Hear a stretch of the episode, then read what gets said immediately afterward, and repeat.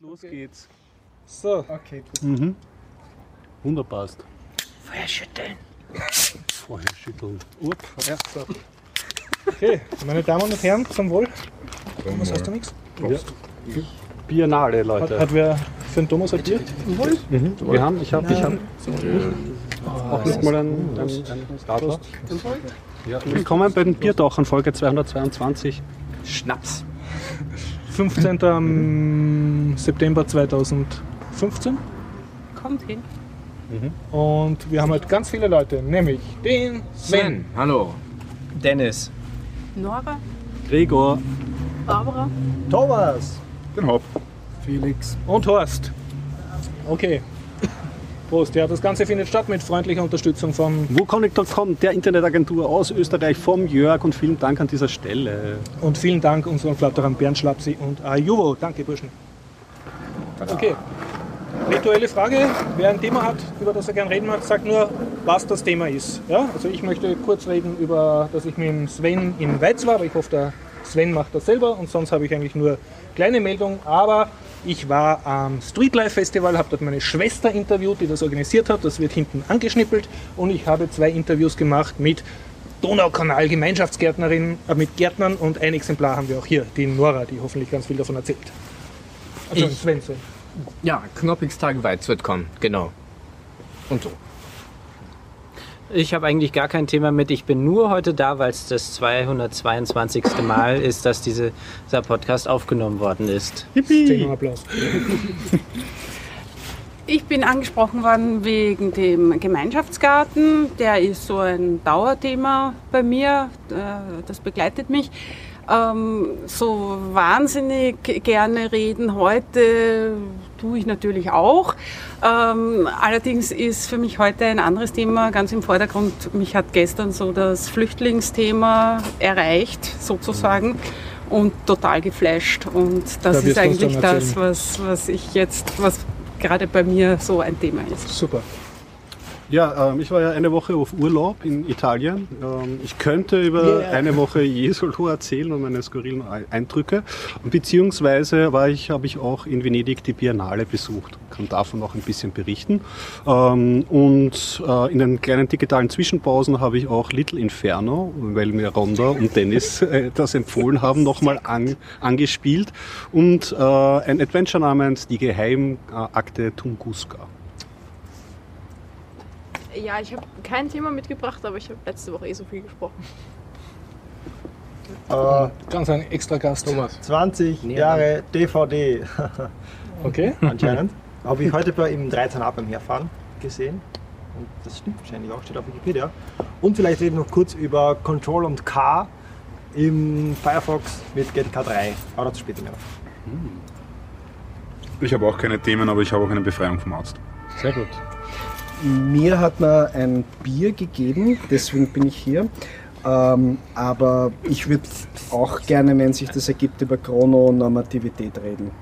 Chrononormativität. Ja. Das klingt nach Zeitreise. Ich bin voll dafür. Schauen wir mal. Schauen wir mal. Okay. Das wird spannend.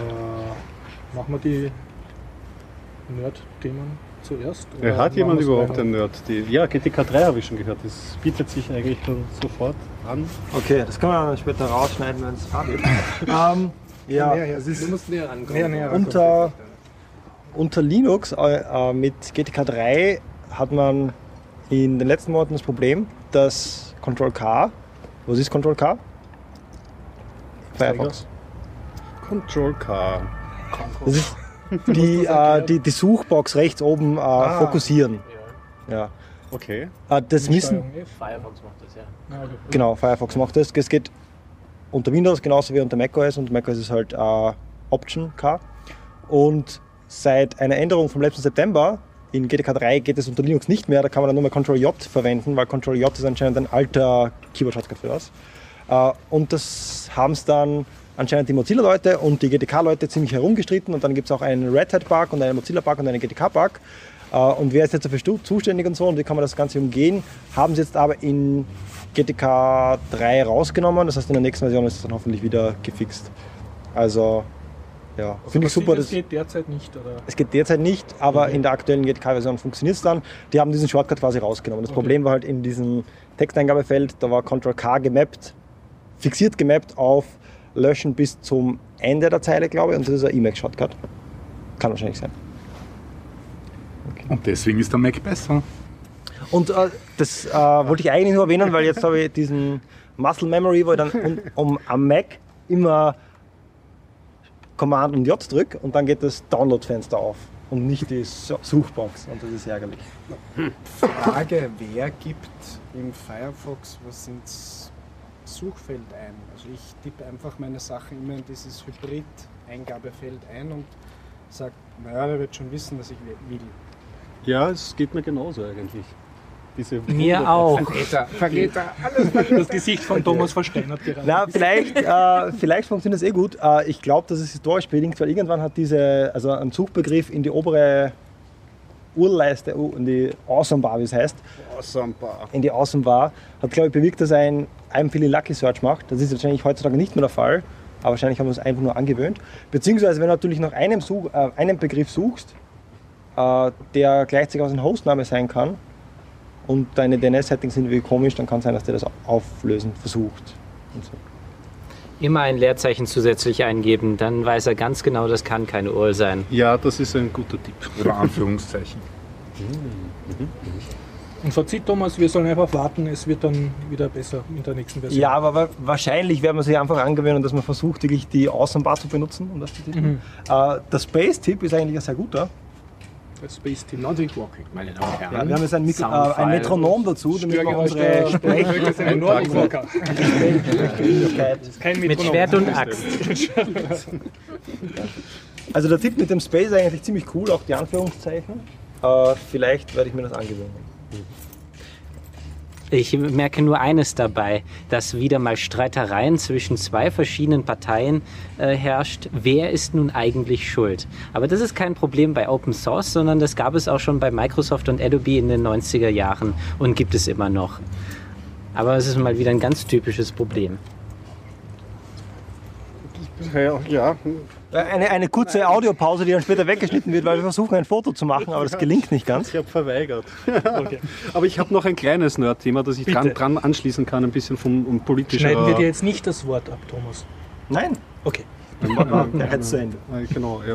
Ähm, ja. Kleines Ja, kleines Nerdthema, ähm, eher von politischer Relevanz. Äh, äh, Großbritannien hat ein Manual rausgegeben, ähm, wie man, die haben nämlich auch ähm, ODF, das Open Document Format, als das zu bevorzugende und einzusetzende ähm, Fileformat für Ämter und öffentliche Verwaltung eingeführt. Und jetzt haben sie dazu sinnvollerweise ein Manual rausgebracht, das nämlich auch so Sachen erklärt, was man machen kann, wenn Makros, die man in proprietärer Software eingesetzt hat und, und in, äh, in, in Fileformaten, wenn man die umgehen möchte oder wenn man, wie, wo, wohin man sich wenden kann, wenn man gewisse Features programmiert haben Also möchte. eine Anleitung für Menschen, wie man damit umgeht. Ja, offensichtlich, ich habe noch nicht reingelesen, aber Mhm, ich fand auf jeden Fall mal wieder diese Schlagzeile auch im Zuge ja mit Linux und diese ganzen Mhm. Querelen, was man in München erlebt. Sehr wichtig, dass es hier auch, äh, hier auch Dokumente, sinnvolle do- ähm, generiert werden, wie man das zum Einsatz bringt. Ja, die lieben Hörer hören, hören das wahrscheinlich nicht so raus, aber es breitet sich jetzt leichter Sozialstress aus, weil wenn einer redet, äh, ist automatisch derzeit sicher acht Leuten langweilig. Ja? Also, deshalb reden die Leute ein bisschen schneller. Außer dem Hopp. Der, dem macht das nichts aus. Tumbleweed. Dennis, ja, bitte. Ja, ich möchte noch dazu hängen, dass der, ähm, äh, der wie heißt das, GCHJ, äh, Q oder sowas ähnliches, jetzt eine Anleitung, wie man Passwörter gestalten sollte, herausgegeben hat. Also, ähm, ja, ähm, das ist der. Passwortgenerierungsrichtlinie, oder? Ja, genau. Also im Prinzip ähm, so einfach wie möglich, damit das Knacken für sie einfacher wird. Okay. Macht Sinn, ja. Bist du sicher, dass du das nicht auf die, The Onion gelesen hast oder so? Parodieseite. Nein, das hat der, äh, stand bei Heise, Golem und ich glaube, Fefe hat es auch schon inzwischen mal geschrieben. Und ähm, Fefe, ich habe ehrlich gesagt den Originalartikel noch selber gar nicht gelesen, aber Fefe lässt durch ähm, scheinen, dass da vielleicht sogar was Brauchbares dran ähm, zu sein scheint. Also ich selber sage auch eigentlich, Passwörter sollte man lieber so einfach wie möglich gestalten ähm, und sich merken. Eins, zwei, drei. Ja, das nicht gerade. Oder so kompliziert wie möglich und dann auf einen Zettel schreiben und an den Monitor kleben. Die beiden Möglichkeiten empfehle ich. Ich muss gestehen, ich habe mich aus meinem eigenen Raspberry 2 ausgesperrt, weil ich mein Root-Passwort nicht mehr weiß. Ich muss das neu formatieren. Brauchst du eine Anleitung, wie man wieder dra- das ändern kann? Nein, nein, äh, Brauchst du ein neues Passwort? ich empfehle eins, zwei, ich werde drei. einfach die SD-Karte äh, neu, neu machen. Wollte ich sowieso. Bitte. Du könntest deinen Public Key auf die SSD-Karte im SSH-Verzeichnis legen und könntest damit einfach ähm, deinen Root-Account wieder aktivieren. Schlau. Und dann mache ich das als Profilbild in Facebook. Ne? Dann könnte ich andere Fragen geben. Aber Ja. die, die, die generelle, das generelle Ding ist immer dasselbe. Ein ähm, Storage kann sich nicht wehren. Mhm. Sehr gut. Das nehmen wir mal ins Zitatfile auf. Ein Storage kann sich. Wa- Was genau war eigentlich die Sache mit dem Chrono-Dings da? Chrononormativität. Bitte. Äh, Chrononormativität ist äh, so ähnlich wie Heteronormativität.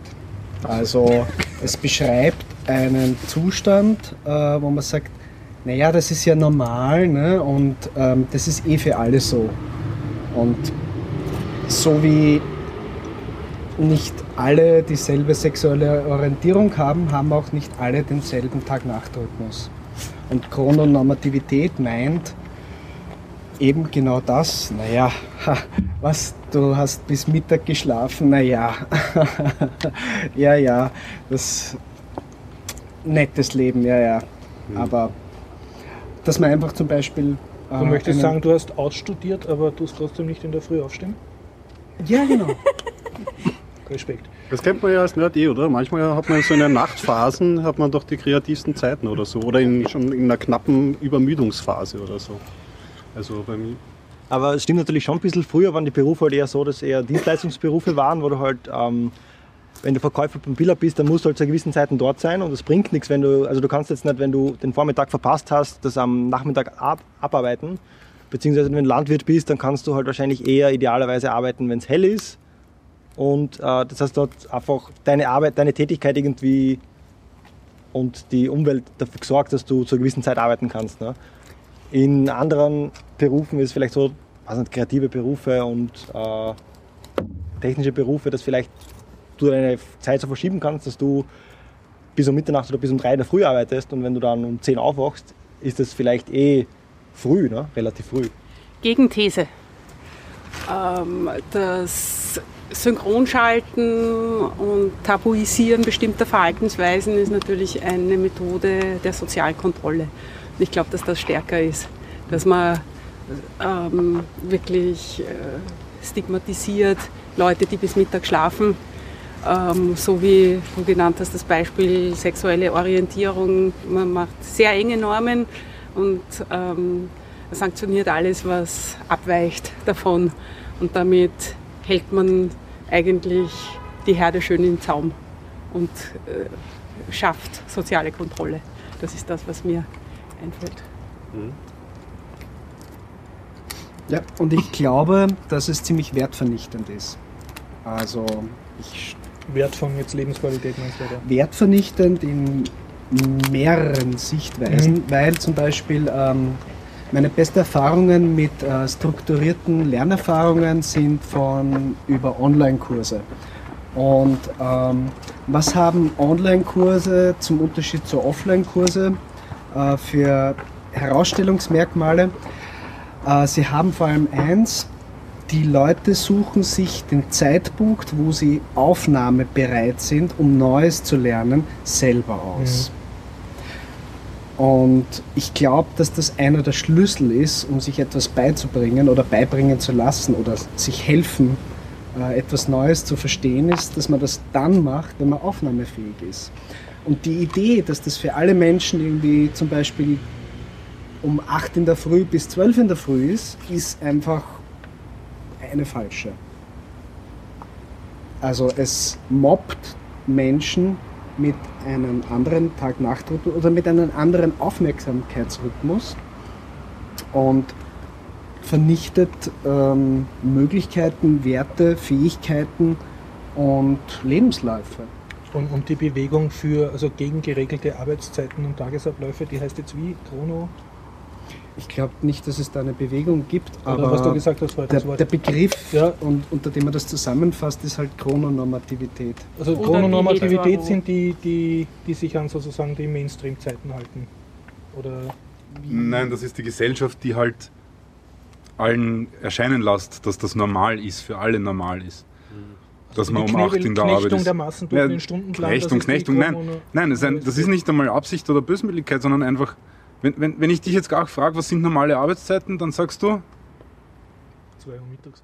nein, normale, nicht deine, normale, sind 9 Ja, bis von- 5. von neun bis fünf, ja. Genau, das ist der Punkt, weil das einfach normal ist. Und das ist genau das, was Okay. Aber normativ die aussagt. wörtliche Alle halten es für normal. ist die Normierung der Zeit.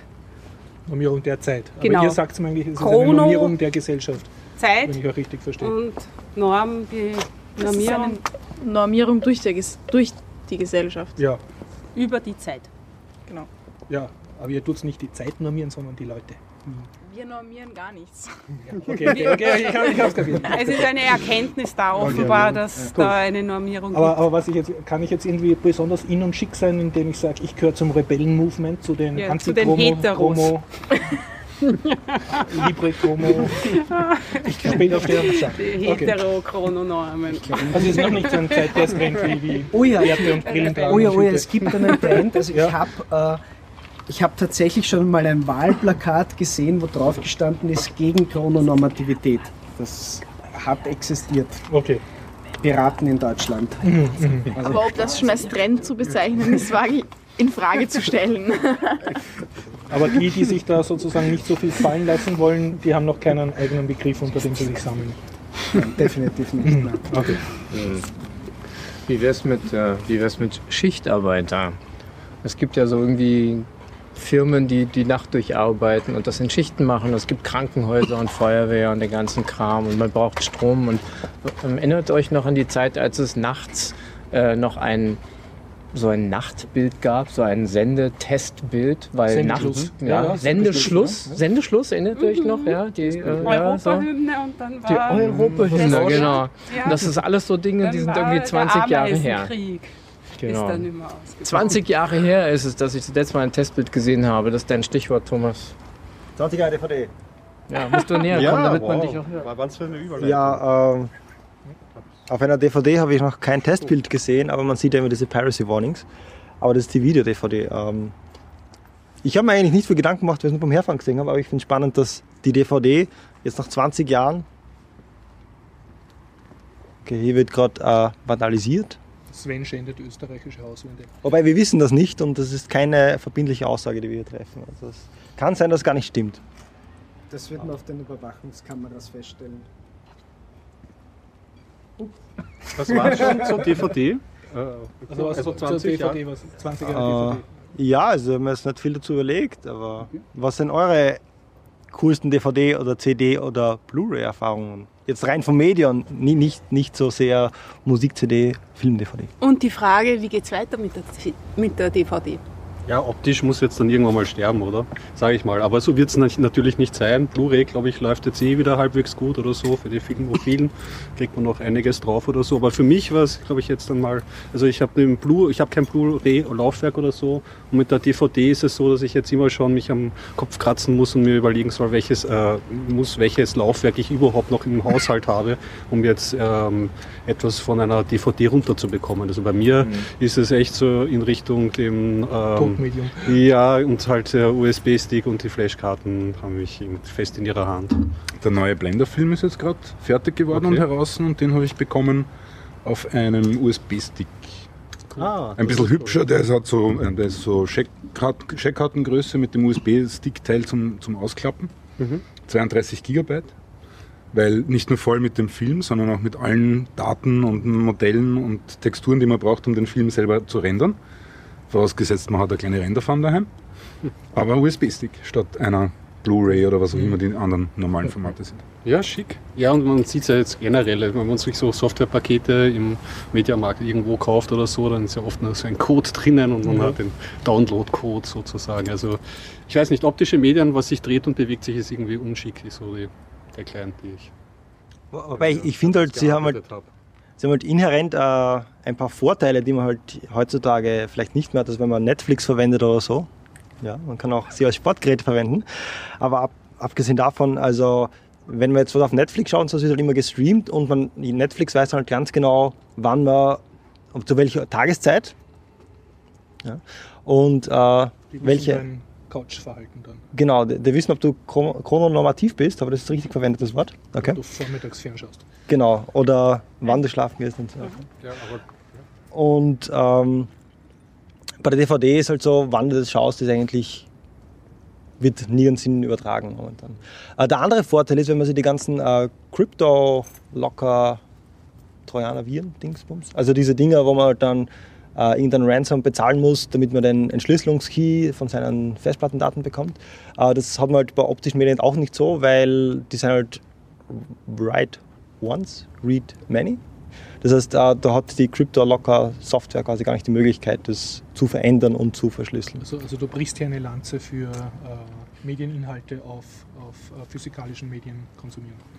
Ja. Du liest auch Bücher, oder? Nein, nein, nein, nein, nein, nein aber ich glaube, das, das sind einfach zwei Pro Problematiken, die man trennen kann. Also einerseits konsumiert man die, die Medien heutzutage oder viele Offline immer über, über Spotify und Ja, diese online, Geschichten, ja. das heißt online und direkt. Aber ist natürlich die Blu-ray äh, oder die DVD nicht das einzige Offline-Medium, wo man Medien davon konsumieren kann. Was man aber sagen kann, es hat trotzdem so den Videomarkt beispielsweise fest in der Hand. Man kann sich die Frage stellen, was gäbe es für Möglichkeiten, sich so äh, Filme oder Musik auf anderen Medien, alternativen Medien überhaupt zu besorgen. Also da war zum Beispiel dieser Blender-Einwurf vom Hop eigentlich gar nicht schlecht, dass man da vielleicht in Zukunft USB-Sticks Ja. oder dass man seinen USB-Stick auf irgendeine Datenbankstelle, obwohl da hätte man schon wieder eine, einen, ein, ein, ein Timestamp irgendwo hinterlassen und, und auf sich geträgt. Also ja, stimmt schon. In, insofern in dieser Nische hat das vielleicht äh, noch einen, einen kleinen, einen kleinen Wink Souveränität drinnen, diese DVD-Geschichte. Aus meiner Sicht ist das aber eine andere Frage, weil die, die Unterscheidung ist nicht das Medium, die Unterscheidung ist Besitz und Miete. Das Ja. ist die Mhm. große Unterscheidung hier. Zu dem Thema Besitz und Miete. Ähm, Hugh Hancock, ähm, ein schottischer Indie-Filmmacher, der Film Machine immer gemacht hat und so, hat ähm, vor ein paar Wochen einen Artikel auf dem Antipop-Blog von Charlie Stross veröffentlicht, wo er ausgerechnet hat, ähm, wie viel Zeit man verbringen müsste, wenn man nur die besten Sachen konsumiert, die, die produziert werden in einem Jahr. Also er hat, er hat das, glaube ich, ausgerechnet für 2014. Und er hat nur genommen alles, was mehr als 8,5 Punkte bzw. 85 Prozent Bewertung hat. Und hat ähm, alles genommen, was äh, Science Fiction ist oder, oder vermutlich Science Fiction ist. Ähm, Bücher, nein, nicht Bücher. Äh, es waren dabei Fernsehserien, Filme und Computerspiele. Und wenn man je, wenn man die, genau, die genaue Zahl weiß ich nicht, aber wenn man nur das konsumieren will, was in 2014 produziert worden ist, dann ist man 42 Jahre lang durchgehend beschäftigt. Und das waren nur die guten Sachen. Und das waren nur die, die Sachen mit mehr als 85% Bewertung und ähnlichen Dingen. Und da ist jetzt die Frage, ob man wirklich noch was besitzen will. Es gibt aber einen Trick, dass Aber wenn alles ein 22 Jahren Bookmark ist und der Service ist mal weg, was macht man dann? Das ist halt auch die Frage. Ich bin da Ja, dann kommt, dann kommt demnächst was Neues raus, ja, das du noch nie gesehen hast und du schaust es an. nicht Superfreaks noch. Hör, hör einfach auf, auf Humble Bundle hunderte Spiele zu kaufen, die du nie spielen willst. Nein, doch, doch. Das Kauf ich dir, nicht kauf, dir, kauf dir ein Spiel, das, wenn du die Zeit hast zu spielen und wenn, wenn, wenn, wenn du fertig bist damit, schmeiß es weg und Na, beim das nächsten Mal kaufst du Sehe das ich nicht nächste so, Spiel. ansonsten hätte ich Little Inferno niemals angespielt und es hat mir eine wunderbare Zeit bereitet. Wieso nicht? Sie Wie soll ich auf sie jetzt neuen auch verkauft. bekommen? Aber da hätte ich mich aktiv dazu entschließen müssen. Das Humble Bundle hat thematische Aber sie haben, dich, sie Zusammenfassungen. haben dich doch überzeugt, dass du das tun sollst. Naja, sie haben mich schon überzeugt, aber sie bieten, es ist ja selber keine Plattform und kein Service, das er selber anbietet. Die leiten mich ja weiter bei Steam oder anderen Wobei- Shops. Das hat der Hugh Hancock auch erwähnt, das ist nämlich auch ein großes Problem, Humble Bundle und diese Sachen. Und da gibt es ja jetzt auch so Gruppen, die, äh, die, die, äh, wo man sich anmelden kann und sagen, ich hätte gern das und das Spiel und die informieren einen dann, wenn es es irgendwo äh, im, im Sale gibt, also verbilligt gibt. Und das ist ein wirkliches Problem für die, für die Produzenten von jeglicher Art von, von kreativer Arbeit. Weil anstatt dass du damit rechnen kannst, dass du äh, gleich einen gewissen adäquaten Wert pro, pro Käufer kriegst, musst du damit rechnen, dass, dass deine, ähm, äh, dein, dein Einkommen viel weiter ausgedehnt ist und, und viel langsamer anfängt. Also weniger Leute kaufen gleich dein Produkt und vielleicht kaufen über die nächsten Jahre hinweg dann Leute dein Produkt. Und das ist zwar prinzipiell kein Problem, Ja. Aber momentan mit dem, mit dem, wie momentan äh, halt gerechnet wird im Business und so weiter, könnte das ein Problem sein. Aber das ist genau das, dass viele Leute nur mehr auf Humble Bundle kaufen und eh schon so viele Sachen in ihrer Bibliothek herumliegen haben, die sie für 5 Dollar oder 10 Dollar gekauft haben, dass sie gar nicht mehr dazu kommen, neue Spiele auch nur zu versuchen. Und dann auch irgendwann einmal aufgeben, die neuen Spiele um die 35, 40, 45 oder mehr Dollar zu kaufen. Also die, die es noch nicht gewohnt sind, teure Spiele zu kaufen, wie die, die in den 90er Jahren, die vielleicht mal eine Demo irgendwo runtergeladen haben, die Demo ausprobiert haben und anschließend die Vollversion, weil es ihnen gefallen hat, zu kaufen. Für 600 Schilling. Oder ähm, 100 Mark. Ich habe, glaube ich, kein Spiel für 100 Mark, aber für 80 Mark habe ich durchaus Spiele gekauft. Das ist wahnsinnig viel Geld und heute sind das gerade mal 40 Euro. Inzwischen gibt es für 70 ähm, Euro schon Sp äh, erst Spiele zum Teil. Also ja, das ist auch eine Kulturänderung, weil die, die es nicht gewohnt sind, ähm, teure Spiele zu kaufen, in Anführungszeichen teurer, die werden mit Humble Bundle aufwachsen und dann immer denken, boah, das, ich warte immer darauf. Das ist auf jeden Fall ein Problem. Aber ähm, gleichzeitig ist es trotzdem etwas Positives. Früher gab es Demos, die gibt es heutzutage nicht mehr. Und die, die sich es nicht leisten können, die können es dann trotzdem spielen. Also es ist nicht für alle schlecht, äh, für alle Produzenten, weil es gibt immer noch mehr als genug Leute, die das ähm, Spiel zum Vollpreis kaufen.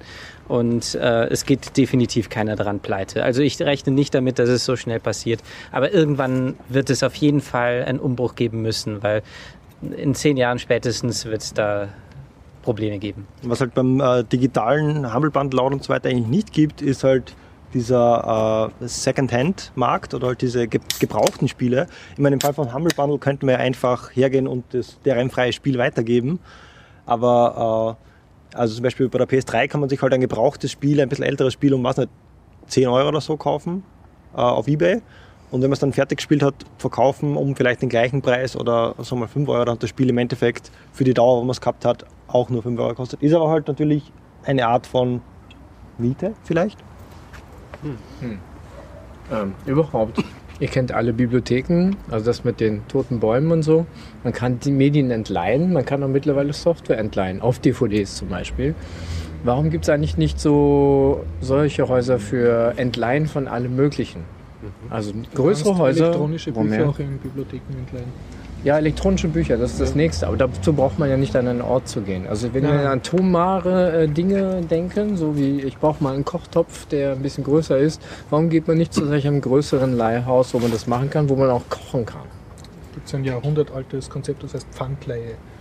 Ja, aber du kannst dort nicht kochen. Hast du schon mal eine Pfandleihe gekocht? Noch nicht. Aha.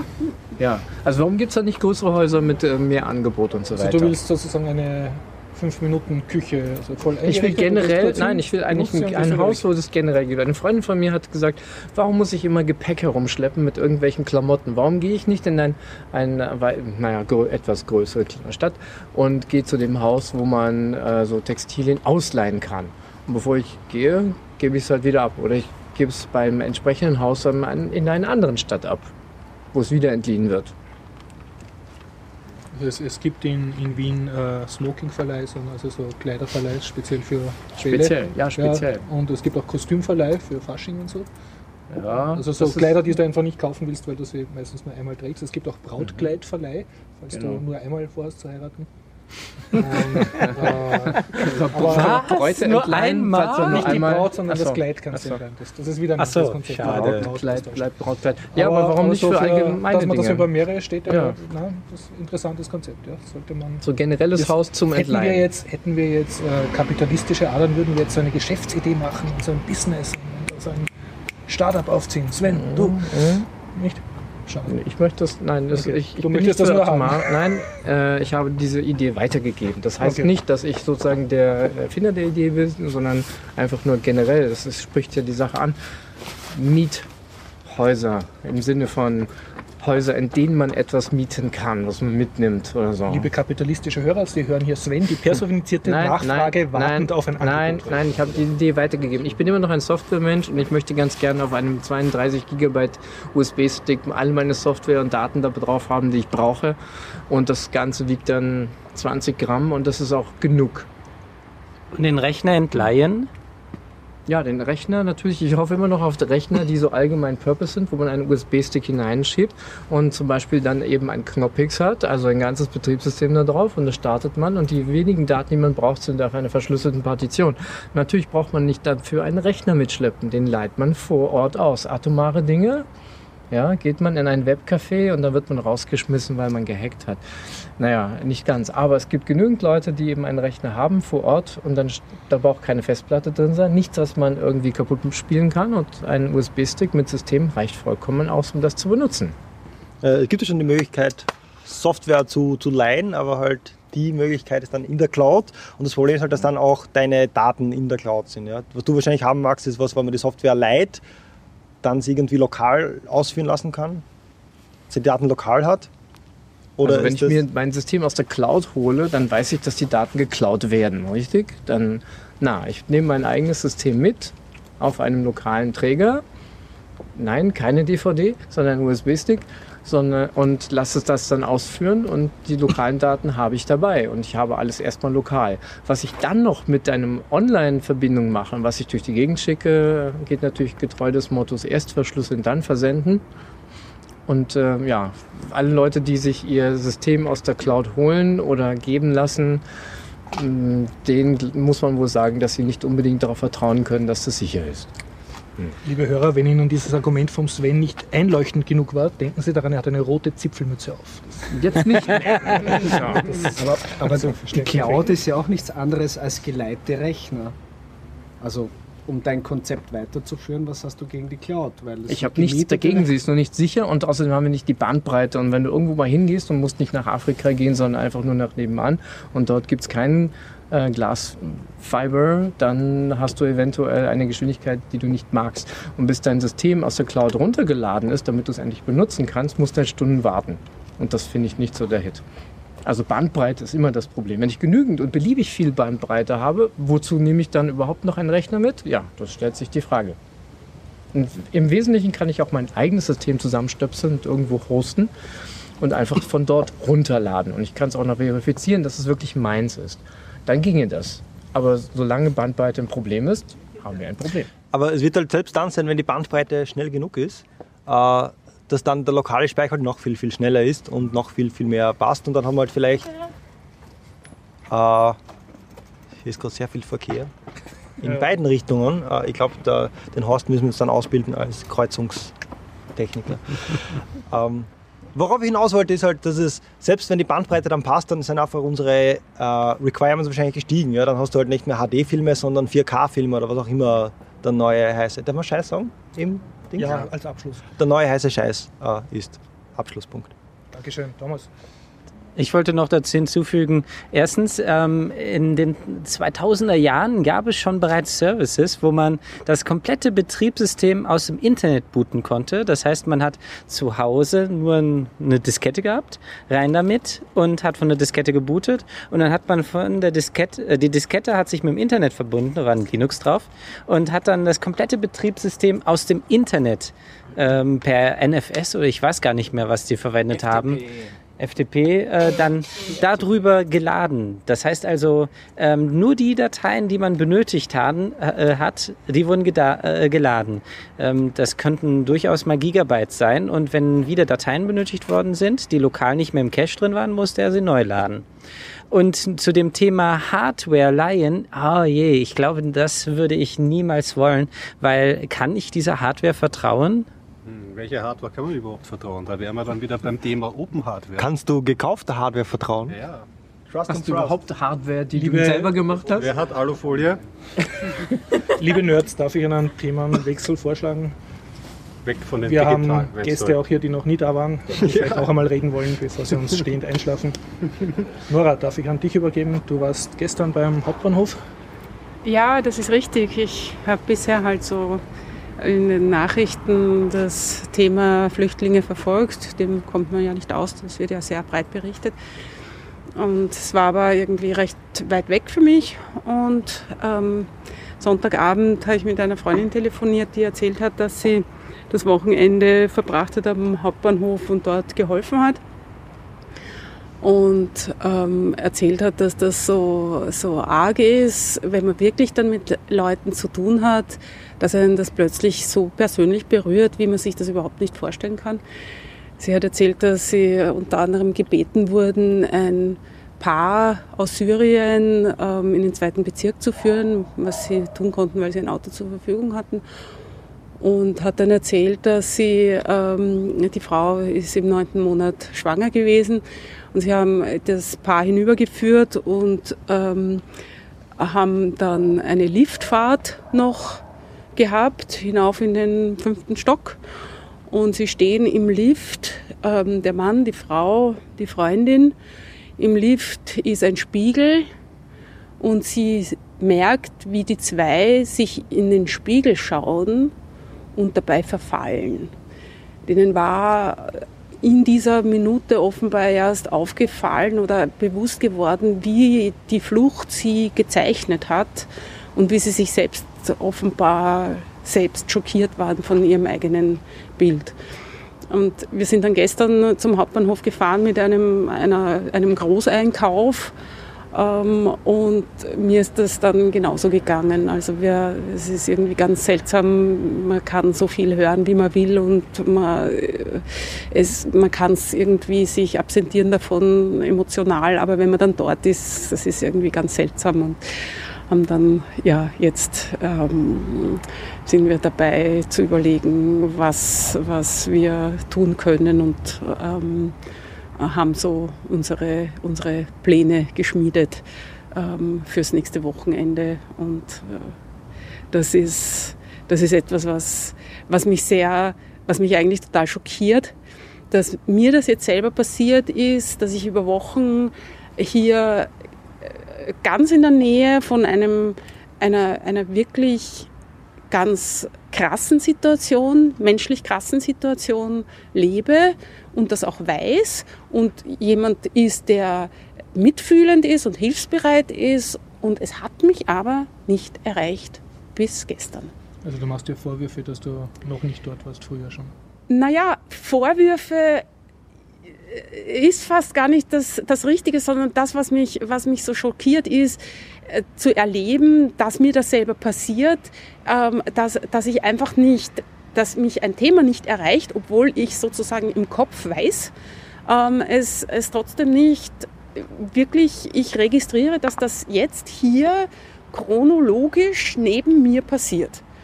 Und ähm, es ist mir vorhin ein bisschen so die Parallele ähm, aufgefallen, die, die zwar eine ähm, in vielerlei Hinsicht ganz andere ist, aber in einer bestimmten Hinsicht eben vergleichbar ist, nämlich zur Nazizeit, wo hier in Wien die schlimmsten Dinge passiert sind und ganz viele Leute weitergelebt haben, als wäre nichts geschehen und ähm, rechts, links die Scheuklappen drauf gehabt haben. Und das, was ich jetzt erlebt habe, ist, äh, dass ich an mir selber gemerkt habe, wie leicht man das machen kann. Das ist äh, Natürlich passieren keine Gräuel vor unseren, vor unseren Augen und es wird auch nicht so dieses krasse Unrecht natürlich ähm, äh, gesetzt, wie das in der Nazizeit war. Insofern ist es gar nicht zu vergleichen, aber äh, doch zu vergleichen ist es, dass man so nah an, diesem, an dieser grauenhaften menschlichen Situation ist und eigentlich auch so tun könnte, als würde das gar nicht existieren und als wäre das ein Paralleluniversum. Und das ist sehr, sehr erschütternd für mich eigentlich, das zu erleben. Und ich freue mich aufs nächste Wochenende und auf die Vorbereitungen, die ich heute schon begonnen habe. Und ähm, ja, und das ist eigentlich irgendwie eine, eine, äh, letztlich insgesamt ein, ein tolles Erlebnis. Woher weißt du, was du einkaufen musst oder hast du dich davor wo speziell informiert? Ja, es ähm, gibt auf Facebook Listen, wo ähm, genau aufgelistet ist, was sinnvoll ist zu spenden und ähm, was man bleiben lassen soll, mhm. was nicht gebraucht wird, weil sie schon genug haben oder weil es einfach nicht passt, ähm, weil es an den Bedürfnissen der Leute äh, ähm, vorbeigeht. Und ähm, das, was, was jetzt ähm, der Freundin eingefallen ist, die in der Nähe des Hauptbahnhofs äh, eine Wohnung hat, ist, ähm, die Leute kommen und sind über Wochen in katastrophal hygienischen Umständen. Man merkt das auch, wenn man hinkommt. Die Leute sind schmutzig, sie, es stinkt, sie stinken, ja, klar. Wenn du dich wochenlang nicht waschen kannst, dann ist das so. Du kannst dir nicht einmal am Hauptbahnhof Zähne putzen, weil es gibt keine Waschbecken. Ähm, das heißt, man, man, man, kann nicht einmal irgendwelche Großportionen Duschgel und so weiter bringen, weil die Leute nicht duschen können. Mhm. Ähm, die Klos, die es dort gibt, das sind so, so Fixklos, die, mhm. die, die grauslich sind, ja, die zwar geputzt werden, aber man kann sich vorstellen, wie das ist. Ich meine, das hält man aus für ein Festival irgendwo an einem Wochenende, da kommt man verdreckt nach Hause und legt sich in die mhm. Badewanne und wird wieder ein Mensch. Und denen, den, den Flüchtlingen geht es halt so, dass die über Wochen hin sich nicht waschen können, ihre Kleidung nicht waschen können. Das neben den grauenhaften Erlebnissen, die die haben. Mhm. Und ihre Idee war jetzt zu sagen, man, man, sie holt Leute, wir holen Familien, haben wir jetzt gesagt, ähm, zu ihr nach Hause, äh, versorgen die mit den nötigen mhm. Dingen für eine Körperpflege, ähm, geben ihnen ein Essen und, ähm, und waschen währenddessen die Kleidung, trocknen sie, sie können sich wieder anziehen und können in rasierten, Haare mhm. gewaschenen, ähm, sauberen Zustand wieder sich weiter auf ihren Weg machen, dorthin, wo sie halt hinwollen. Also wie ein Duschservice. Dusch, Festivals gibt es das ja manchmal. Ja, auch, ja, ja ein erweitertes, mhm. würde ich sagen. Also dass auch eben ähm, Familien mit Kindern da kommen können, weil eine Flucht mit Kindern, ich meine, jeder, wer mit Kindern einmal auf Urlaub gefahren ist, kann das irgendwie ermessen, wie, wie grauenhaft das sein muss. Mhm. Und, und, Kinder sind innerhalb von wenigen Stunden völlig verdreckt, insbesondere wenn sie noch nicht, wenn sie noch Windeln tragen und das ist einfach unvorstellbar. Und das ist sozusagen jetzt eine, eine, eine Nische eigentlich, die nicht wirklich mhm. abgedeckt ist. Und da haben wir gesagt, das machen wir jetzt und das heißt, ja. jemand, der jetzt keine Wohnung zur Verfügung stellen kann, kann wir zumindest eine Dusche zur Verfügung stellen. Ja, ganz genau. Und dort eben vorsorgen dafür, mhm. dass dass ähm, Seife, Shampoo, mhm. Balsam, Nagelschere, Wattestäbchen mhm. ähm, vorhanden sind, eine neue Zahnbürste. Mhm. Es werden nämlich auch zum Beispiel gebrauchte Zahnbürsten abgegeben, gespendet. Ja. Mhm. Ähm, aber dass man sie mit diesen ja. Äh, Basics versorgt und ihnen dann ein, ein Backerl mitgibt mit, mhm. mit kleinen Portionen von, von Zahnpasta, einer frischen Zahnbürste und so weiter, sodass sie für die nächsten Tage ähm, versorgt sind, weil was, was eine ganz ähm, äh, weit verbreitete Situation ist, die haben alles verloren. Die mhm. werden irgendwo in Ungarn oder mhm. sonst wo, verlieren die ein Gepäckstück. Sie können froh sein, wenn sie nicht irgendwo ein Kind verlieren, mhm. weil in dem Chaos, das da herrscht, kann auch das passieren. Aber die, die, haben, die haben oft nicht mal einen Rucksack und es ist oft nicht mal, also man kann ihnen nicht einmal, man tut ihnen nicht einmal was Gutes, wenn man ihnen jetzt irgendwie einen kleinen Koffer und irgendwie ein mhm. Gepäckstück ähm, besorgt, weil es sein kann, dass bei der nächsten, unter Anführungszeichen, mhm. Verladesituation diese Dinge einfach verloren gehen. Und äh, die, das, das, dürfte so brutal ablaufen, dass, dass die wirklich ihre, ihre Habseligkeiten verlieren. Und insofern ist es gut, wenn man eher vielen kleine, mhm. aktuelle Bedarf äh, spendet und, und erfüllt und ähm, darauf hofft, dass, dass das wie ein Staffellauf ist, dass Mhm. überall Helfer sind, die die, klein, die die ein, zwei Tage überbrücken mit den Mhm. Dingen, die sie brauchen, im Sinne von, was wir vorhin gesprochen haben, eher diese Mietsituation und nicht die Eigentumssituation und dass sie auf, auf ihrem Weg, wohin sie halt ähm, wollen, auf ihrer Flucht nach Deutschland oder noch weiter irgendwo in den Norden hinauf, ähm, jeweils Leute finden, die, sie, die ihnen da drüber helfen über die nächsten Stufen.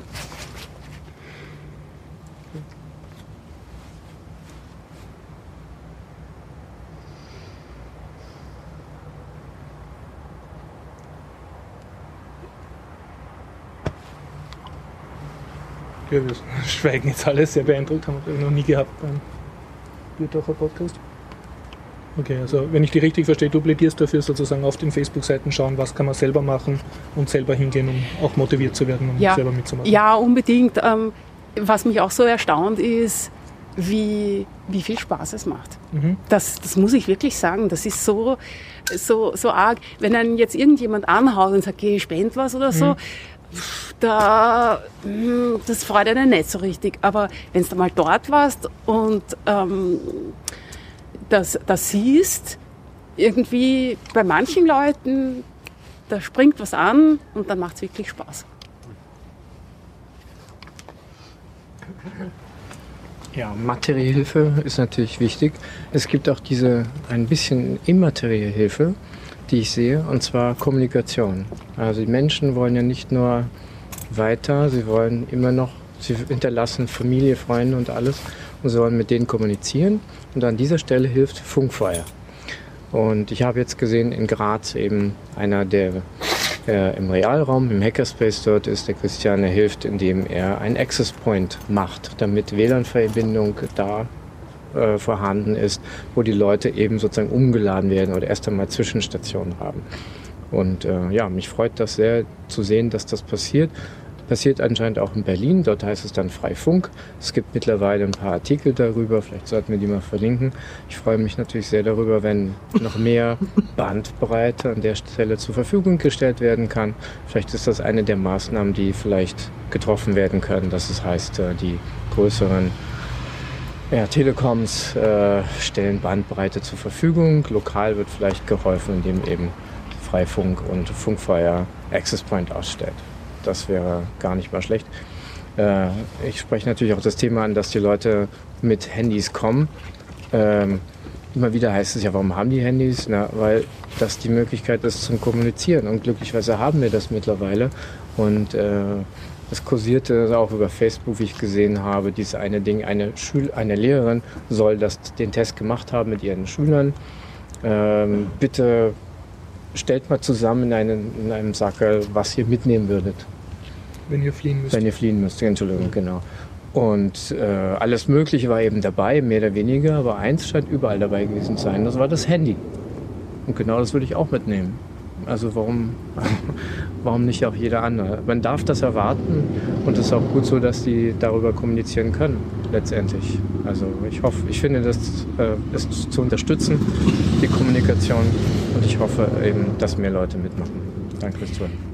Da äh, finde ich, gibt es irgendwie eine ganz nette Brücke von dem, was ich da erlebt habe, zu euch, Nerds. Weil ich den Eindruck habe, ähm, dass, dass da das nicht wirklich versorgt wird, dieser Punkt, dass viele Leute kommen, deren Handys hier nicht mehr funktionieren. Und ähm, viele Leute, wie ich zum Beispiel, haben keinen blassen Tau, wie man de, welche Probleme die da haben und wie man diese Probleme löst. Und mir würde da sofort einfallen an jemanden Technikaffinen, dass der vielleicht sich dort mal einbringen könnte, ein paar Stunden und entweder den Helfern dort vor Ort oder auch selber ähm, den Betroffenen sagt, wie sie am kostengünstigsten wieder eine Möglichkeit haben, mit ihrer Hardware, die sie damit haben, ähm, zu kommunizieren. Das war auch eines der Probleme dieses Paares, von dem ich gerade erzählt habe, dass die zwar ein Handy mit hatten, aber das nicht mehr funktioniert hat, weil weiß ich nicht. Mhm. Ja. Und das war ein drängendes Problem für sie, weil die haben auf der Flucht äh, Mutter und Bruder in, mhm. in ähm, Ungarn, irgendwo sind sie getrennt worden. Und das ist neben diesen unmittelbaren körperlichen Bedürfnissen das zweitwichtigste, dass die kommunizieren können mit ihren ähm, Angehörigen, den Leuten, denen, die, die ihnen wichtig sind. Und da sind sie chancenlos, weil die können nicht weg vom Hauptbahnhof. Die dürften ja eigentlich gar nicht hier sein. Die können nicht schneller mal irgendwo in den nächsten Handyshop, weil sie die, die Sprache nicht können, weil sie es nicht wissen, wie es geht, weil sie auch teilweise paralysiert sind. Also, hm, da könntet ihr Leuten einen großen Gefallen tun. Also spontan fällt mir ein, äh, wahrscheinlich hingehen und einen Hotspot aufmachen, ne? dass zumindest die Leute ins Internet kommen. Die die, die Smartphones haben. Die Smartphones haben, ja. Oder halt Smartphone herbeugen.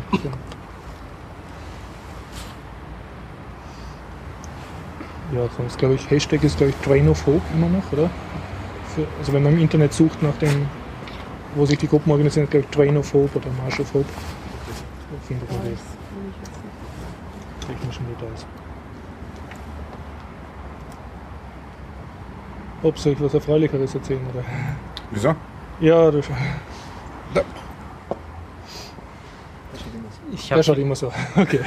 Ich habe vielleicht ein, ähm, ein klein bisschen äh, schöneres Thema, aber es hat, hat damit auch zu tun. Ich war jetzt hier gerade in Hamburg ähm, am Sonntag und am Montag und wir hatten schon am Freitag auf der Hinreise ähm, woanders hin äh, mitbekommen, dass da ähm, Ausschreitungen waren, so dass die Züge in Hamburg gar nicht fahren durften. Also die Züge standen in Hamburg oder davor und fuhren nicht weiter, weil die Rechten und ich glaube auch die Linken ähm, aufeinander sind. Also es gab Demonstrationen. Ähm, wir haben am Sonntag dann, äh, als wir wieder nach Hamburg kamen, das dann mehr oder weniger auch mitbekommen. Wir haben zwar nicht einen einzigen Demonstranten gesehen, aber wir haben die Polizei gesehen. Wir haben ähm, einen Polizisten gefragt nach dem Weg und er meinte, da sollten Sie auf keinen Fall jetzt hingehen. Und das war eigentlich unser Hotel. Äh, das war ähm, auf der, ja, Moment, ich weiß jetzt nicht, wo Norden und Süden ist. Ich hatte keinen Kompass mit. Ähm, auf jeden Fall direkt am Bahnhof, direkt daneben ist so ein Viertel, wo es heißt, da wird mit Drogen gedealt und solche Sachen. Ähm, und dort mussten auch Demonstranten in der Nähe gewesen sein. Ähm, als wir dann im Hotel angekommen sind, war, wir waren wirklich nur um die Ecke sozusagen. Die Polizisten haben uns zwar gesagt, wir auf keinen Fall hingehen, wir sind aber trotzdem hingegangen. Es war eigentlich ganz friedlich, es war nichts wir waren dann im Hotelzimmer und haben das Fenster aufgemacht. Ich habe dann eine Samba-Gruppe ähm, in weiter Entfernung gehört und wusste, dass es ähm, Samba Attack gibt. Das ist so eine Gruppe ähm, über, ich glaube sogar weltweit, die Samba für den Frieden spielen. Ähm, das sind verschiedene Samba-Gruppen mehr oder weniger, aber die gehören alle zusammen. Ähm, ich glaube daher, dass ähm, dann von unserem Fenster aus gesehen auf der linken Seite äh, die ganzen Demonstranten der linken Ecke waren und von uns aus gesehen auf der rechten Seite die Rechten. Wir haben auch die Vermutung, weil wir in weiter Entfernung einen Bus gesehen haben, ähm, der gerade dort fuhr. Aber komischerweise, obwohl wir direkt am Bahnhof waren, wir haben keine Demonstranten gesehen, weder von rechts noch von links. Was jetzt aber wirklich das ähm, bombastischste war, die Polizei. Die hatten ein Aufgebot. Wir haben ähm, große Wagen gesehen, die so futuristisch aussahen, dass man sich dachte, boah, können die vielleicht sogar fliegen? Ähm, es stand dann HH4 und HH5 drauf. Es handelte sich dabei um die Wasserwerfer. Ähm, also das sind Wagen, ich habe die noch nie selber gesehen. Das war das erste Mal. Wasserwerfer gesehen. Ja, ich war wohl anscheinend noch nie auf den richtigen Demonstrationen. Ähm, ich habe auch noch alle, alle beide Augen. Also die standen dort nur und überall Polizei. Es war wirklich so viel Polizei. Ähm, dafür, dass da gar nichts war, habe ich noch nie gesehen. Ich habe zwar schon große Aufgebote äh, bei einer großen Demonstration gesehen, wo 100 Studenten waren. Da war die Polizei mit 1000 Mann da. Aber dafür, dass da gar nichts los war, war da verdammt viel Polizei.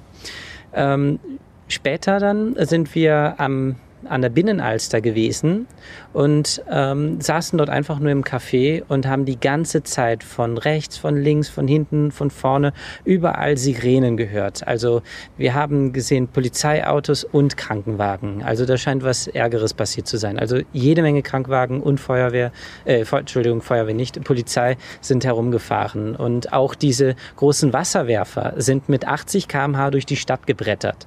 Also da muss irgendwas gewesen sein. Wir wissen leider nicht was. Wir haben nur was mitbekommen ähm, am Rande durch die Polizei.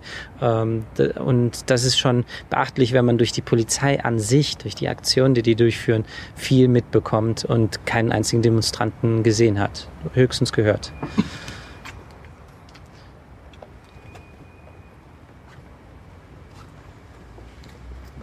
Jo. Kleines Stimmungstief. So. Dabei hattest du Ah, angekündigt, was Schöneres zu erzählen. Es war ein bisschen schöner, nicht. Ich habe nicht gesagt, dass es wunderschön ist. Ich hätte auch ein schönes Thema. Das wäre aber dann totaler Wechsel. La- Lass mich kurz eins Okay. reintun, nur ganz kurz. Äh, Im Anhang an diesem Podcast hören Sie ein 10-Minuten-Interview, das ich mit meiner Schwester gemacht habe am ähm, Streetlife Festival. Und zwar geht es darum, dass ein Teil der Maria-Hilfer-Straße, genau die Babenberger Straße, wurde vom Autoverkehr gesperrt. Und da waren dann halt so Buden aufgebaut und Jongleure und sozusagen, es wurde gezeigt, was man mit einer Straße machen kann, wenn man sie nicht dem Verkehr übergibt. Und sie war da bei der Organisation beteiligt. Und was sie in dem Interview sagt, das verrate ich jetzt nicht, ist eigentlich, äh, wer die Hauptzielgruppe von dem Streetlife Festival war. Einfach nachher anhören, der Gregor wird das hinten dran schneiden. Habt ihr schon den neuen Mad Max gesehen? Ja, aber noch nicht besprochen, oder? Ich habe heute einen Podcast witzigerweise gehört über Mad Max. Ähm, ist jetzt ein Spiel rausgekommen. Soll aber mit dem Film nicht allzu viel zu tun haben. Hat mich jetzt nicht so gereizt. Ja, noch näher ran ans Mikro. Und lauter. Also Lauter, wenn du ja. näher rangehst und noch leiser wirst, dann hast du denselben Effekt. Wir werden das Wir sind in- ein Haufen von guten Toningenieuren. Wir werden das schon über die Bühne bringen. Ja. Soll ich ein bisschen was erzählen über die Biennale? Oder Ja. später? Ja, Na dann, hau rein. nein, Oder nein, ich du- wollte, Nora musste schon gehen, aber sonst Nein, nein. im Garten noch was sagen. Okay, ja, du noch. Ja. mm, Biennale. Du warst in Biennale. Italien. Ich war in Italien, ja genau, am Jesolo. Und da ist ja Venedig nicht weit. Da fährt man eine Dreiviertelstunde mit der Fähre rüber. Sind wir gleich mal ans, ähm, an der falschen Station angedockt und mussten dann mit den öffentlichen Fähren, die am Ufer entlang Mhm. einen weiter transportieren, uns dann zum Park bringen lassen, wo das Ganze stattfindet. Hast du Und- etwas Venedig Skyline gesehen? Ja, richtig. Aber viel mehr habe ich wirklich nicht gesehen, weil wir waren eigentlich hauptsächlich auf dem Ausstellungsgelände von der Biennale. Und das findet alles in einem riesig großen Park statt. Und das Konzept ist so, dass ähm, die verschiedenen Länder jeweils einen Pavillon ähm, ähm, dort haben und Mhm. dann ähm, ein Land äh, eine Ausstellung in diesem Landespavillon dann bestellt. Ja? Und äh, wir waren jetzt so in einer kleinen Reisegruppe mit Kind. Das war, kann man schon vielleicht mal von vornherein sagen, dass es vielleicht ähm, das ganze Setting, dass es in einem Park stattfindet, dass da drin noch einige Cafés sind, die selbst auch künstlerisch hergerichtet sind, macht das Ganze ähm, vielleicht äh, ganz gut verträglich mit Kindern zu besuchen, weil man eben nicht nur in einen großen Kunstkobel hineinkommt und dann wieder ausgespuckt wird, sondern auch sich zwischendurch dort ein bisschen verlaufen kann und äh, ein bisschen ausrasten kann. Und ja, was habe ich gesehen? Verschiedene äh, Pavillons. Ich werde vielleicht mal die stärksten oder fangen wir mal mit Österreich an. Das war Mhm. meine größte Enttäuschung. Ähm, Österreich hat äh, bin ich reingelatscht und war sehr erstaunt, weil da war mal gar nichts drinnen, das ersichtlich war. Und das Konzept dahinter war, dass sie ähm, in diesem Pavillon einen schwarzen Fußboden eingezogen haben und eine schwarze Decke und ein paar Bänke reingesteckt haben. Und das war die Fundamentalkritik an die Ausstellungslage aus dem Jahr 1938, wo es auch keine Ausstellung gegeben hat. Und hat für mich allerdings nicht funktioniert. Ich wurde da, was für mich untypisch ist, war ich ein bisschen sehr enttäuscht. Ja. Sie haben gerade noch so im Gartenwinkel dieses Pavillons dann noch so Räucherstäbchen angezündet, damit man dann dort ähm, nachdenken kann über, Mhm. diese, über diese Zeit. Fand ich schwierig, weiß ich nicht, bisschen, keine Ahnung. Ja. Aber was mir sehr gut gefallen hat, ähm, beispielsweise, was kann ich sagen? Äh, geschmackssicher waren zum Beispiel die Koreaner. Man muss, man muss dazu sagen, ähm, ich glaube, das Motto war ähm, The World's oder All, All World's Future. Und es ging um Raum, Zukunftsvision und solche Sachen. Die Koreaner haben eigentlich ähm, ausschließlich so Videoprojektionen gebracht, also auf verschiedenen Oberflächen. Also teilweise hat man durch so eine ähm, transparente Kuppel durchgeschaut, teilweise war das so auf einer Leinwand präsentiert. Und das, was sie gezeigt haben, war vielleicht nicht das Innovativste, aber es war halt ähm, ästhetisch so super hübsch gemacht. Man hat nämlich gesehen, so eine äh, Koreanerin in einem so typischen Science-Fiction-Pyjama in weiß und die hat halt so in Minority Report-esken User-Interfaces Flächen ähm, erscheinen lassen. Und man hat sie halt gesehen, wie sie zum Beispiel, sie hat in so einem Art Raumschiff gewohnt und man hat sie eben aus verschiedenen Blickrichtungen beobachten können, eben auf diesen verschiedenen Videoprojektionen. Das, das fand ich eigentlich äh, ziemlich gut. Gut hat mir auch gefallen Finnland. Es hat nur ein einziges Exponat gehabt, das war eine Schwarz-Weiß-Loop eines ähm, sumpfigen Baumes.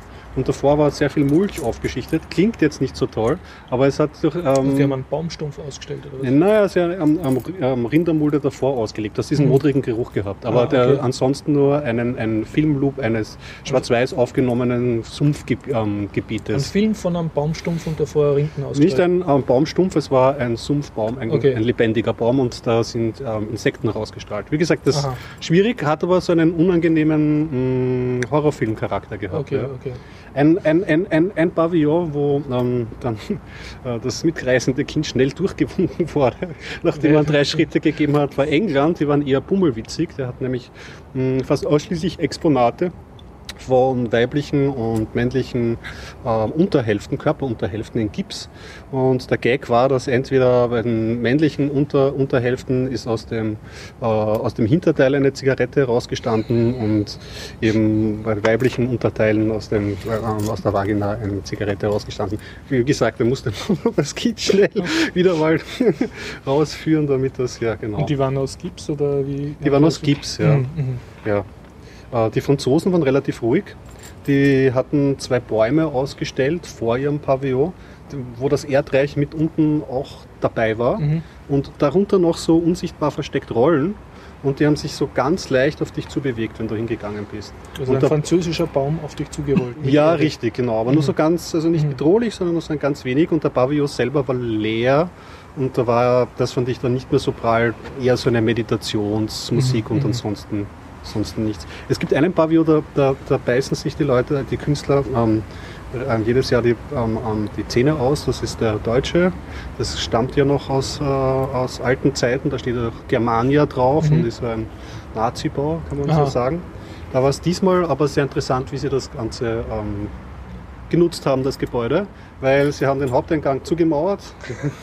Man konnte nicht rein. Nicht rein. Man konnte eigentlich nur durch einen, ja, genau, man konnte nur durch einen Seiteneingang rein. Ja. Und äh, der eigentlich ansonsten, schätze ich mal, nur für Angestellte offen mhm. ist. Und sie haben oben eine Zwischendecke eingezogen und oben war eine Fotoausstellung, die relativ ähm, politisch war, die auch ähm, Migration, Flüchtlingsproblematik angesprochen hat. Und dann bist du runtergegangen und da kann man sich streiten. Mich hat's schon, mir hat das schon gefallen. Das war ein komplett dunkler Raum und durchzogen durch so blaue ähm, Leuchtstreifen. Also hat so eine Tron-Ästhetik gehabt. Mhm. Davor so ähm, Sonnenliegestühle. Und du hast dir auch einen, eine, einen Videostreifen angeschaut, den sie produziert haben, der so ein bisschen, hm, es waren halt so eine Künstlergruppe mit verschiedenen Abschnitten. Sie haben unten immer so die Achievements eingeblendet. Es hatte so eine Spielästhetik und schwer zu, also zwischen Effektheischerei, aber man ist dann doch irgendwie stehen geblieben dabei. Also das, im Liegestuhl hat man liegen Im dürfen, Liegestuhl oder? hat man liegen dürfen und sich mhm. das anschauen können. Und da hat es halt zwischendurch politische, also da mhm. zum Beispiel so ein ähm, Schauspielender, also hat einen Politiker gespielt, der gemeint hat, ja, das ist Demokratie, ich darf euch erzählen und ihr müsst zuhören. Und so auf, auf diese Weise halt auch noch so ein bisschen Politikkritik vermittelt. Aber dann zwischen sind auch verrückte japanische Animationen durchgesprungen. Also wie gesagt, zwischen Effektheischerei und man weiß nicht. Was mich auch noch sehr begeistert hat, etwas, was ich gar nicht als Ausstellungspavillon erkannt habe am Anfang, weil daneben auch so ein Café war, war Kanada. Ähm, und ich habe gedacht, das ist eigentlich ein Laden, wo man sich jetzt auch irgendwie Eis kaufen kann, weil es ausgesehen hat, als wäre da so ein, ein kleiner Food Mittendrin. Und dann ist man reingegangen und da waren halt ähm, amerikanisch, englisch, kanadische, ich schätze mal kanadische Produkte in den Regalen und am Anfang hast du dir gedacht, okay, ja, auch die, die Aufpasserin ist hinter der Kasse gesetzt Mhm. und auch nichts, un, nicht, nichts Ungewöhnliches und du, du, blickst, du blickst dich um und auf einmal musstest du dir die Augen reiben, weil irgendwie hat etwas nicht gepasst. Und sie haben das halt einfach eins zu eins so hergerichtet, aber haben alle Etiketten von den Produkten so ausgetauscht, dass es unscharf war. Und das Mhm. hatte einen ziemlichen Effekt. Also wenn man reingekommen ist, das war, erstens hat man es zuerst nicht gecheckt und dann war einem so leicht. alt gefühlt? Ja, genau. Es war, äh, das war ein gutes, äh, war, war, ein, Mhm. war, ein, war ein guter Pavillon. Ja. Und ja. Also kapiere ich das richtig? Jeder Pavillon hat eher wenig Kunstwerke ausgestellt. Das ist jetzt nicht so, dass ich da so. Ganz unterschiedlich. Also die Also, ersten ja. waren zum Beispiel Spanien und Mhm. Italien natürlich als Mhm. Gastgeber immer einen ganz großen Pavillon. Und da gab es dann schon sehr viele äh, verschiedene zusammengemixte Kunstwerke, Mhm. wo innerhalb eines Pavillons auch zwischen Fotografie, Video, Objektkunst dann gewechselt wurde. Ja. Und ich habe zuerst Spanien und Italien gesehen, deswegen muss ich sagen, hm, weiß ich nicht, wie mir gefallen habe, oder musste ich mich erst ein bisschen Mhm. eingrufen auf das, auf das Ganze. Was mir einfach gut gefallen hat, dass es eben in diesen Park eingebettet hat und dass es einfach eine sehr angenehme Form ist, sich das, ähm, dem zu widmen und dass auch die Cafés selber einfach auch sehr so krass hergerichtet sind, dass man da, das ist doch ein, ein, eine runde Geschichte. Es gibt ja, es ist nicht nur dieser Park, es gibt noch ein zweites Gelände von der ähm, Biennale, das man separat dann auch besuchen kann. Ich glaube, das ist aber in einer Halle. Das habe ich dann nicht mehr geschafft. Und auch, auch ich hätte jetzt dort auch noch mehr, mehr machen können. Ja. Was auch bedrückend war, das ist eine der letzten Sachen, die wir uns angeschaut haben, war Russland. Was war dort? Ja, ähm, unten, das habe ich nicht verstanden, das waren, glaube ich, alte russische Politiker auf Videoprojektionen. Das tut mir auch ein bisschen, ich, ich tue mir auch ein bisschen schwer immer mit Videoprojektion. Mich reißt das Mhm. immer eher raus. Fotografie und Videoprojektion sind immer bei mir so. ah. Aber im zweiten Stock hatten sie ein Exponat, das mir, ähm, das zumindest eine Wirkung auf mich ähm, ausgeübt hat. Und das war eine riesig große, ähm, äh, überlebensgroße Fliegermaske, die aber in Stoff ähm, nachgebaut war. Also es war so, keine Ahnung, also aus weicher Stoff. Und innerhalb dieser Maske, in dieser Schutzvorrichtung, hat man gesehen ähm, die Augen ähm, eben des vermeintlichen Piloten und das aber auch als Videoprojektion. Also Mhm. es hat dich ein riesengroßer Pilot angstverzerrt angeschaut. Okay. Fand ich, fand ich dann wieder dann überraschend gut. Ja. Russland weiß man ja nie. aber Genau. Es waren keine so halbnackten Putin-Statuen. Ja, genau. Keine, ja, ja, nicht. richtig. Das war ja die. War nicht. War nicht. War nicht. Ja. Die Gärten. Gärten. Ja. Gärten. Also Sie hören im Anschluss an diesen Podcast eine halbe Stunde den Vereinsobmann Robert vom Gemeinschaftsgarten Donaukanal und davor circa fünf Minuten äh, Vereinsmitglied Monika, die, die ich vor Ort interviewt habe. Aber wir haben jetzt hier auch die Nora da und wir stehen hier vor einem anderen Gemeinschaftsgarten, nämlich in der Nähe vom alten AKH vom Kugelhupf, vom ehemaligen Irrenhaus Wiens. Und ja, äh, wir sehen hier einen Zaun. Nora, kannst du uns da vielleicht erklären, was wir hier sehen?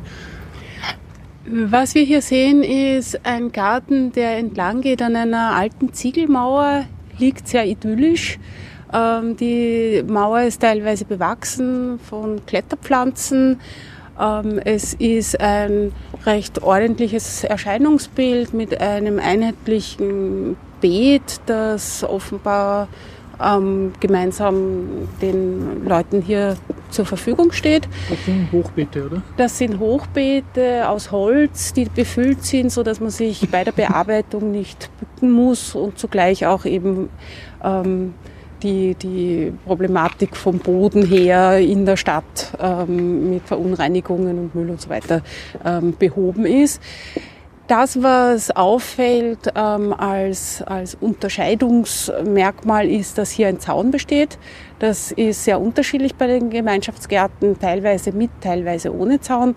Ähm, ganz klar, der Zaun ist ein Schutz, äh, aber sperrt natürlich auch aus. Und ähm, das ist halt so eigentlich ähm, äh, eine, eine, eine Grundsatzfrage, ähm, was man will mit so einem Gemeinschaftsgarten. Ähm, ich denke mir, ähm, es sind beide Formen völlig legitim. Ähm, ein, ein durch Zaun geschützter Garten ist einer, der den Benutzern größeren Freiraum bietet und ähm, sie davor bewahrt, dass halt Leute den Garten als Mülltonne, als Toilette benutzen oder auch sich bedienen oder auch irgendein Vandalismus stattfindet. Ähm, was ihm natürlich abgeht, ist diese intensive Interaktion mit den ähm, Leuten, die vorbeigehen. Und das sehe ich am Gemeinschaftsgarten. Ja, genau, die, die viel zahlreicher sind und viel intensiver, wenn der Zaun nicht da ist. ähm, das, ist das ist wirklich ähm, entzückend eigentlich ähm, im Gemeinschaftsgarten Donaukanal, wenn man dort ist und ähm, äh, Beete bearbeitet und selber durchaus ein bisschen die Antennen ausfährt, ähm, dann hat man sicher 50 Prozent Kommunikationszeit, äh, die, man, die man dort ist, weil der, der Garten die Leute offenbar richtig anspringt. Das ähm, ist ein, nicht nur ein Eyecatcher, sondern wirklich die Leute bleiben stehen, schauen und wenn man sie dann begrüßt, dann beginnen sie zu reden, zu fragen und, und ähm, zeigen ihr Interesse. Das ist übrigens auch der Punkt gewesen, wie ich heute hierher gekommen bin, weil wir dort, ähm, der Horst und ich, ins Gespräch gekommen sind, genau in so einer Situation. Und ähm, was schön ist äh, bei den offenen Gärten, das ist, ähm, habe ich den Eindruck, dass sie stärker wahrgenommen werden von den Nicht-Gartenbenutzern mhm. als Raum, den, der auch ihnen gehört. Und das finde ich eigentlich sehr schön, gerade in diesen Bereichen, die so stark äh, frequentiert sind oder auch die so begünstigt sind äh, von der Sonne, von der Lage, wie das am Donaukanal ist, ist das, finde ich, dort eine ideale Form. Ähm, ich finde es aber auf der anderen Seite auch sehr schön, wenn in der ganzen Stadt solche Gärten entstehen, die eben auch teilweise eingezäunt sind, weil sie auch optisch schön sind und weil sie natürlich für die Leute, die sie benutzen können, eine wahnsinnig schöne Form der Naherholung sind. Und ich finde all diese Dinge, ähm, Maria-Hilfer-Straße ähm, umbauen in eine Fußgängerzone, Begegnungszone, alles, was den Verkehr zurücknimmt, ähm, bewirkt, dass die Leute nicht mehr rausfahren müssen aus der Stadt, sondern sich hier erholen können. Und das ist die beste also Verkehrsberuhigung Trend, ich muss überhaupt. ins Grüne rausfahren. Ne? Genau, und stehe dann mit den anderen im Stau. im Stau, was ja eigentlich grotesk ist, wenn man sich das als Gesamt... in Niederösterreich und in Wien. Ne? Äh, ganz genau, und steht die Hälfte davon auf der Straße, ähm, dass man diese absurde Situation eigentlich wieder rückschraubt. Und da glaube ich, haben wir gar nicht so eine schlechte Entwicklung, wenn man bedenkt, dass viele, dass dieser Trend bei den jungen Leuten dahin geht, dass die gar kein Auto mehr haben wollen ähm, und auch nicht mehr haben. Da Machen steht eh einer. Zum Frage. Ihr Auto, oder? Ich habe Auto für drei. Auto, Auto. Kein, kein, kein, kein, schon, schon, kein, kein. Ja, also schon Mehrheit Autofrei. Mhm. Ja, ja. Und das ist halt, das, das ist halt auch ein Service für die Leute ohne Auto. Mhm. Dass sie Grün in der Stadt haben. Dass sie Grün in der Stadt haben und bestätigt werden in ihrer Entscheidung gegen ein Auto. Kannst du das erzählen? Du bist ja schon länger beim Gemeinschaftsgarten Donaukanal, oder? Ja, es ist jetzt das dritte Jahr. Was ist dein lustigstes Erlebnis gewesen bisher? Hm. Oder ein lustiges? Eigentlich meine Erinnerung, wie ich, wie ich vorbeispaziert bin, damals bei dem mir ganz unbekannten Projekt, das in den Anfangsschuhen gesteckt äh, ist. Und ich selber damals noch in einer anderen Position war, nämlich neugierig zu sein, was denn da mhm. passiert. Und ähm, dann den Robert angesprochen habe und ähm, dann irgendwie da selber hineingewachsen bin. Das war, das ist eigentlich das, das was mir in Erinnerung äh, geblieben ist und ist sehr schön.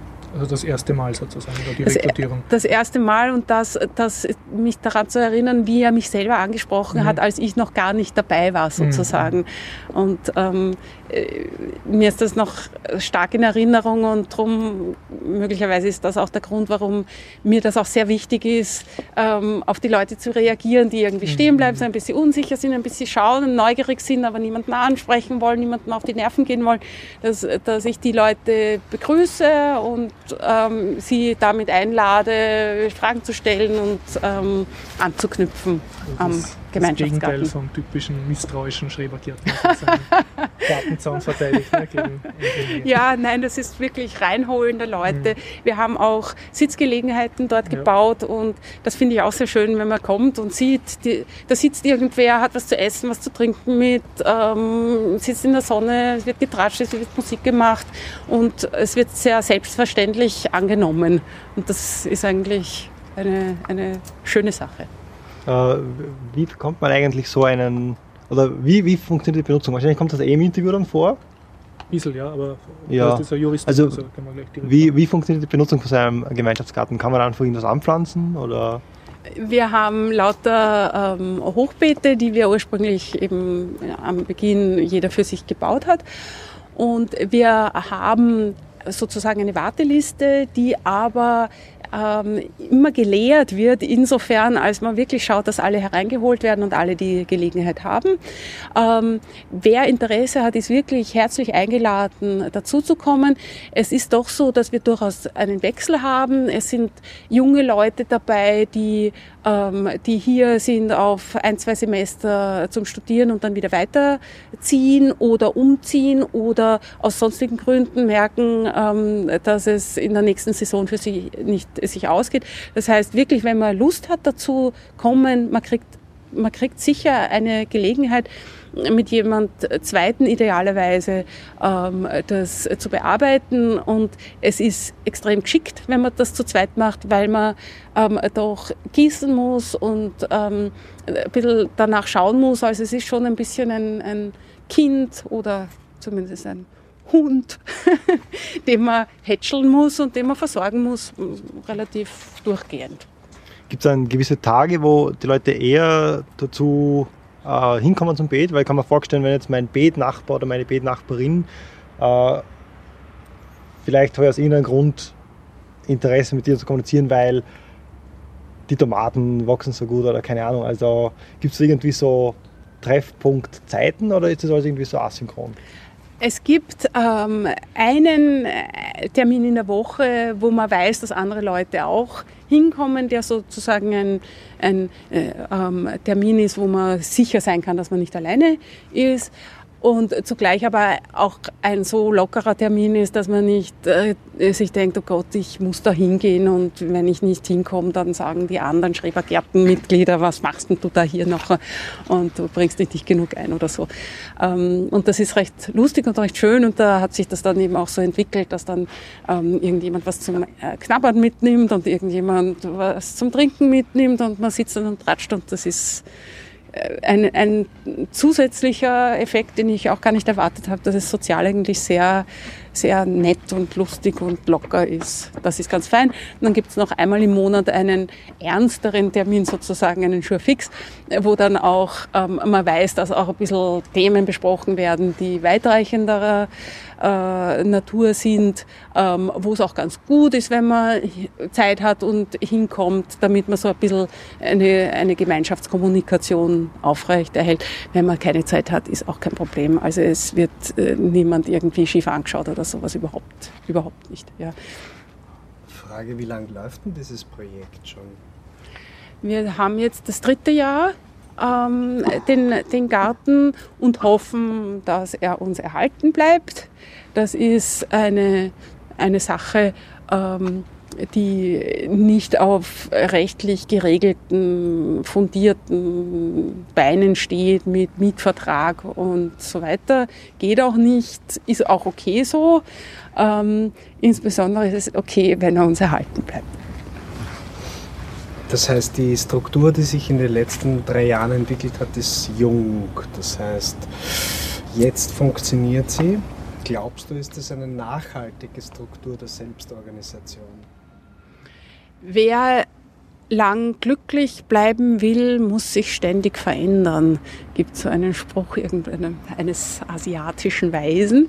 Und ich glaube, ähm, das ist in Wahrheit auch das Konzept für so einen Garten, ähm, wirklich offen zu bleiben und äh, Veränderungen nachvollziehen zu können. Wir haben auch in den drei Jahren durchaus ähm, unsere Entwicklung gehabt, ähm, angefangen von so einem losen Zusammenleben ähm, gewürfelt sein hin zu einer Vereinsbildung, damit man doch eine gewisse Mindeststruktur hat.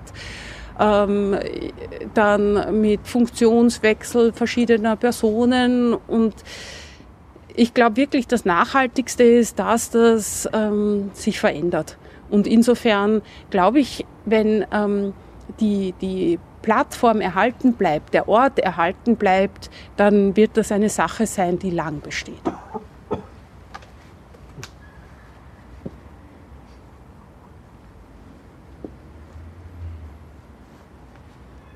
Schluss?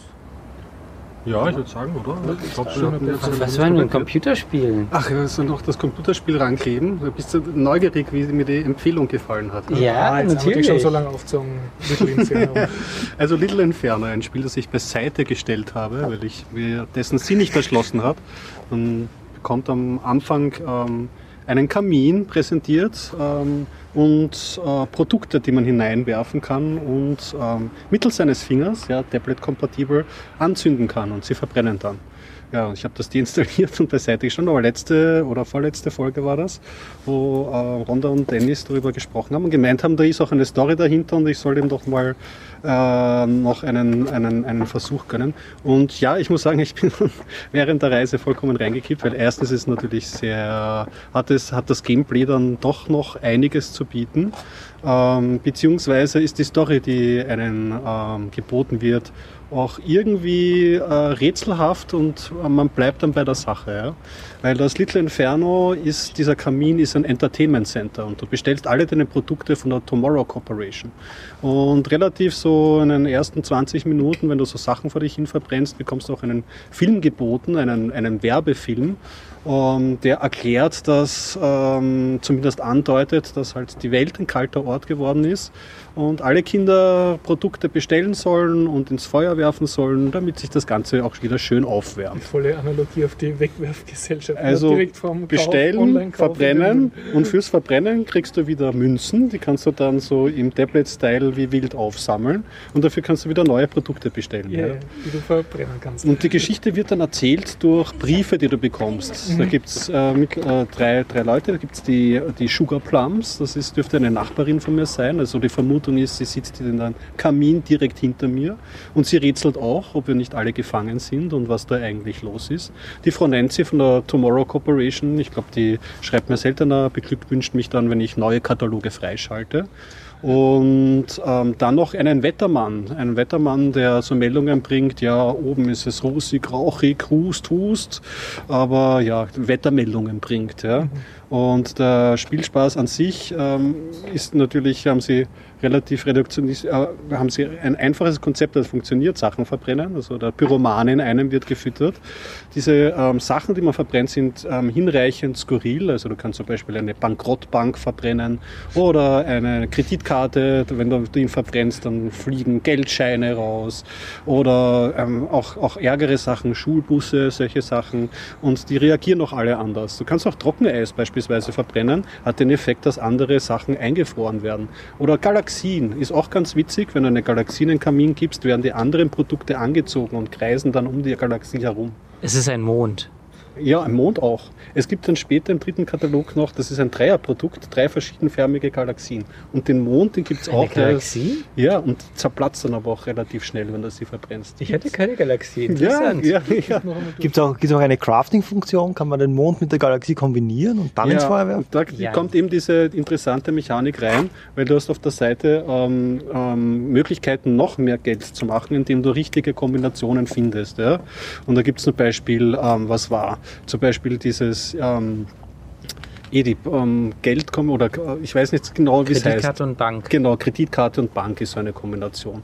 Und diese, diese, diese Themen, diese Kombos, da sieht man halt nicht, was man verbrennen muss, sondern es kriegt nur ein Thema vorgehabt. Zum Beispiel äh, nicht meins. Und da muss man halt ein bisschen manchmal, also nicht sehr anstrengend, aber über ein paar Ecken denken, wie dieser Zusammenhang sein könnte. Oder skurriles Essen. Da musst du Würstchen und Marshmallows und einen Kugelfisch und Sushi reinwerfen und so. Und, Und dann- dann kriegst du so Combo. Nein, Klammern. Das oder? ist eben die Sache und da wird das, äh, spricht es natürlich auch den Casual Gamer wie auch den Nachdenker an.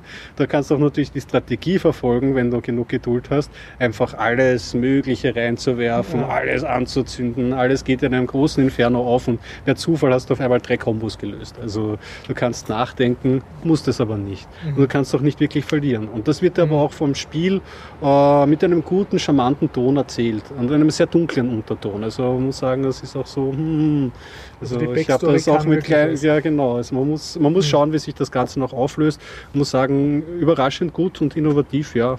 Hat mich auch, ist halt auch gut geeignet für Reisen, für kurze Pausen. Diese Kombos braucht man, um die neuen Kataloge freizuschalten. Und ähm, es kommt noch was anderes hinzu, um die Produkte zu kaufen. Die haben leider auch Versandzeiten. Man kann also nicht sagen, ah, ich bestelle jetzt zweimal das hintereinander, sondern hat man eines bestellt, muss man eine gewisse Zeit warten, bis man es wieder bestellen kann.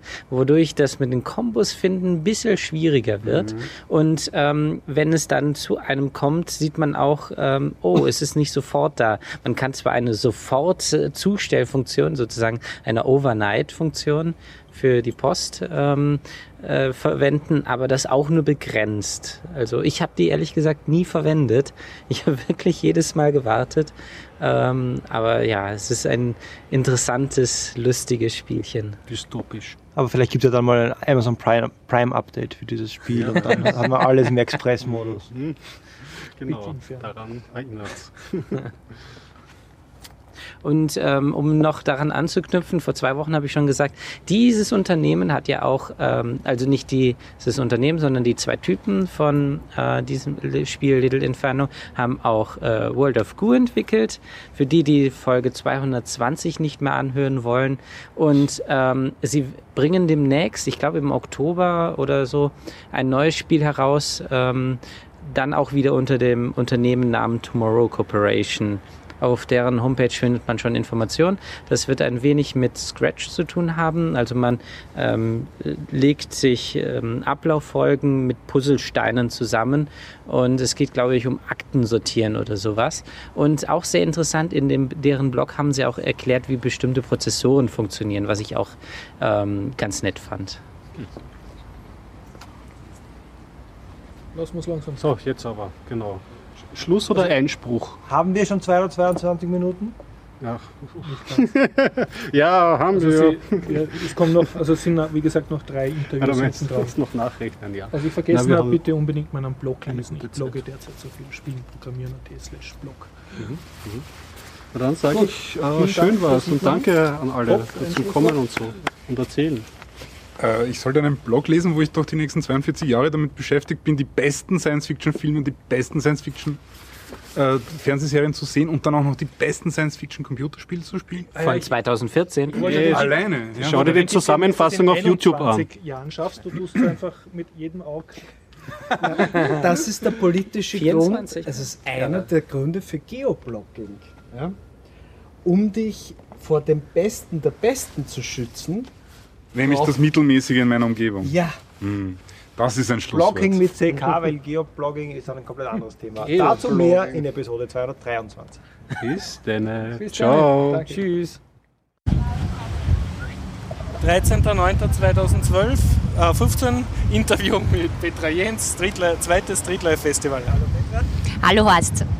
Ähm, wie bist du zufrieden mit dem zweiten Streetlife Festival? Ich bin sehr zufrieden. Das Wetter ist super, die Stimmung ist gut. Wir haben noch mehr Attraktionen als letztes Jahr und doppelt so viele Besucher wie letztes Jahr. Wie viele Besucher wisst ihr jetzt schon? Ja, es sind an diesem Wochenende 20.000 Menschen gekommen, um mit uns das Streetlife Festival zu feiern. Wie groß war das Budget fürs Streetlife Festival? Kann man das grob sagen? Das kann man grob so nicht sagen, weil sich das aufteilt auf verschiedene Posten und wir haben äh, hier versucht, die Infrastruktur zusammenzustellen, also Security, äh, Zelte, Strom und so weiter. Und das Festival lebt davon, dass wir äh, auch viele Sponsoren haben, auch Sponsoren, die nicht nur Geld, sondern auch Sachleistungen gestellt haben, auch Künstler äh, gesponsert haben. Wir haben viele, viele Kooperationen. Alles zusammen würde ich einmal grob schätzen, dass dieses Festival äh, 200.000 Euro kostet. Wobei das nur dann, also wir das nur deswegen geschafft haben, weil da einfach viele, viele Organisationen mitgemacht haben. Im Vergleich, wie viele Tage Christkindlmarkt bekomme ich dafür als Stadt? Keine Ahnung. Okay. Ähm, wie, ähm, die Auswahl der Fest, äh, wie soll ich sagen, der Streetlife Festival, Zelte und Standeln, das sind zum Teil Firmen, zum Teil Initiativen. Kannst du da was sagen, nach welchen Gesichtspunkten Genau. die ausgesucht wurden? Also das Streetlife Festival hat ja zum Thema äh, die Straße als öffentliches Wohnzimmer zu präsentieren, zu zeigen, dass die Straße mehr ist als nur Transitraum, dass sie der Raum ist, wo viel soziale Interaktion stattfindet, wo Begegnung stattfindet, wo Sport gemacht wird, wo Platz ist für Kultur und für Meinungsaustausch. Deswegen haben wir ganz bewusst äh, Organisationen, Initiativen und auch Firmen angesprochen, die in irgendeiner Weise mit sanfter Mobilität, also öffentlichem Verkehr, Radfahren oder zu Fuß gehen, zu tun haben oder mit dem öffentlichen Raum im weitesten Sinne. Das sind Kulturinitiativen, das sind karitative Initiativen, äh, das sind aber auch äh, Street äh, Sports und Street Art Gruppen dabei. Ja, genau, das sind Künstler, die im öffentlichen Raum zum Teil arbeiten oder im öffentlichen Raum ihre Waren präsentieren. Es sind aber auch Graffiti-Künstler da. Also es ist wirklich eine ganz, ganz bunte Mischung. Zu den äh, ähm, beteiligten Magistratsabteilungen was sagen? Mhm. Es gibt diese eine EMA für Straßenbau, die die Kinder da so kleine Straßen pflastern lässt. Seitens der Stadt Wien ähm, sind einmal ganz intensiv die Wiener Stadtwerke eingebunden mit den Wiener Linien, aber auch den Lokalbahnen, Wie-Park. Die Wiener Stadtwerke sind eingebunden. Die MA 28, das ist die Abteilung für Straßenbau und Straßenerhaltung, die haben da eine große Kinderbaustelle errichtet. Es ist aber genauso die MA 13, also die Abteilung für Kinder- und Jugendangelegenheiten, Wien extra dabei und natürlich die Mobilitätsagentur. Alle diese EMAs haben jetzt als äh, Ziel sozusagen die Straße zu einem bewohnbaren Ort zu machen oder öffentliches Leben auf die Straße zu verlagern? Oder wurden die dazu aufgefordert und müssen da jetzt mitmachen? Oder haben die da irgendwie diese Eigenideologie auch? Alle, die hier mitmachen, machen freiwillig mit. Also meines Wissens ist niemand verdonnert worden dazu. Und ich finde es schön, dass bei so einem Fest auch die Abteilung mitmacht, die die Straßen baut. Äh, auch damit man einmal zeigt, wer eigentlich diese, diesen Raum auch bereitstellt und wartet und pflegt und schaut, dass das alles äh, instand bleibt. Hast du ein politisch messbares Ziel mit dem Streetlife Festival? Also so und so viele Unterschriften für irgendeine Initiative oder so und so viel mehr messbare Bewusstseinssteigerung des Publikums in Wien?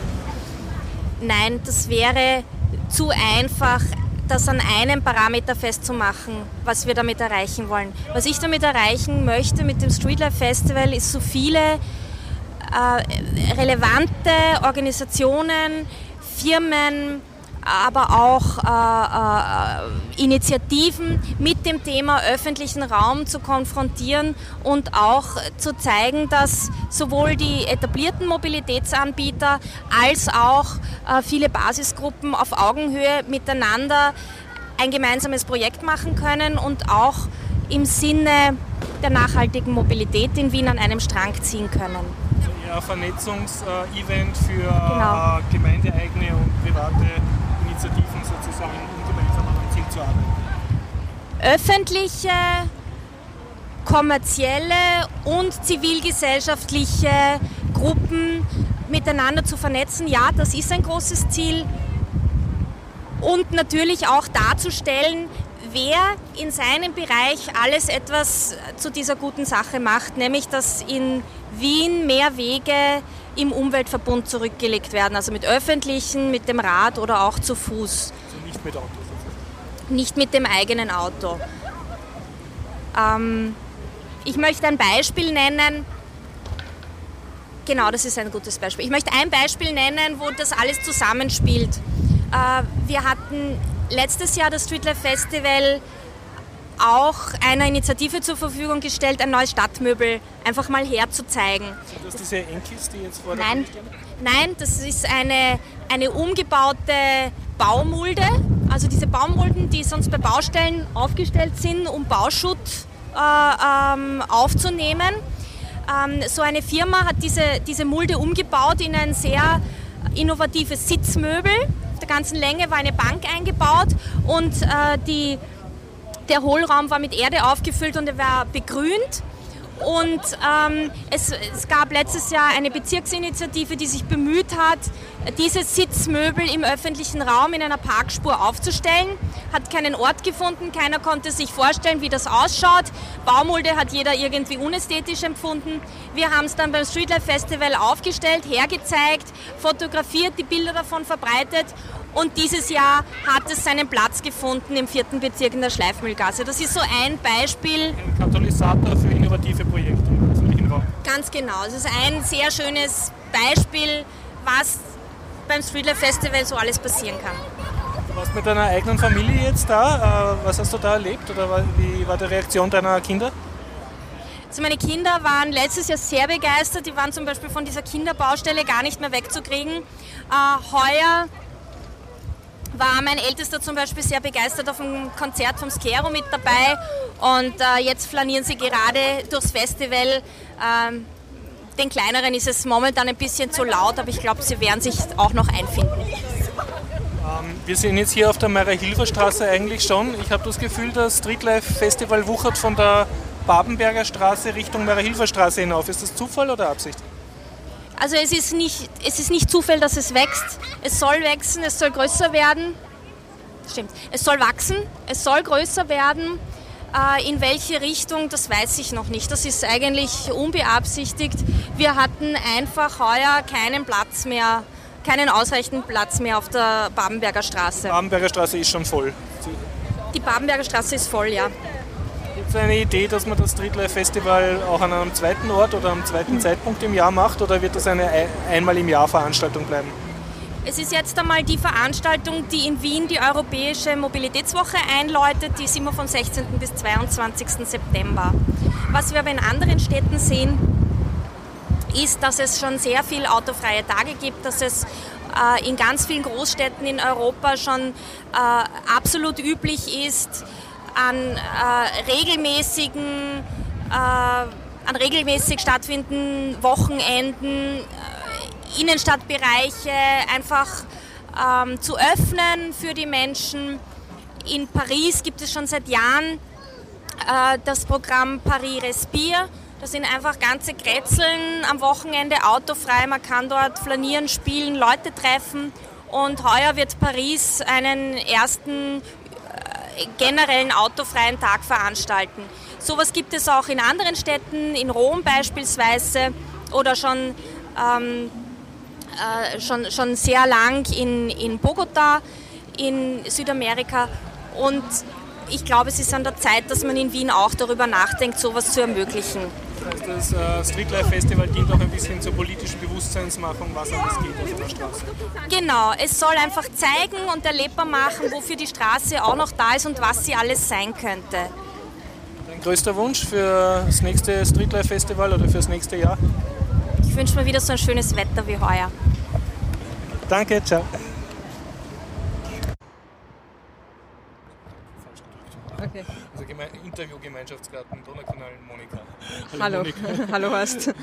Du hast mir gesagt, also du bist einmal äh, hier vorbeigekommen, du wohnst in der Nähe. Genau. Hast diesen Gemeinschaftsgarten gesehen mit einer E-Mail-Adresse, hast du mhm. geschrieben und die haben dich dann eingeladen mitzumachen? Oder? Genau, da wurde ich eingeladen mitzumachen und da gab es ein, ein Treffen wo man sich irgendwie ausgemacht hat und welche Beete vielleicht frei wären mhm. und welche Beete man übernehmen kann. Und da habe ich dann mit einer zweiten ein Beet übernommen.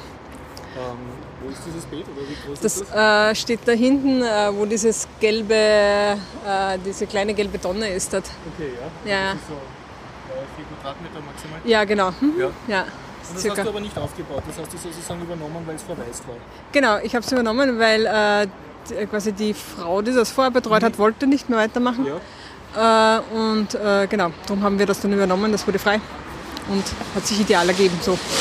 Und du hast vorher schon Erfahrung gehabt mit Gärtnern, also du hast selber einen Garten gehabt oder bist du in einem aufgewachsen?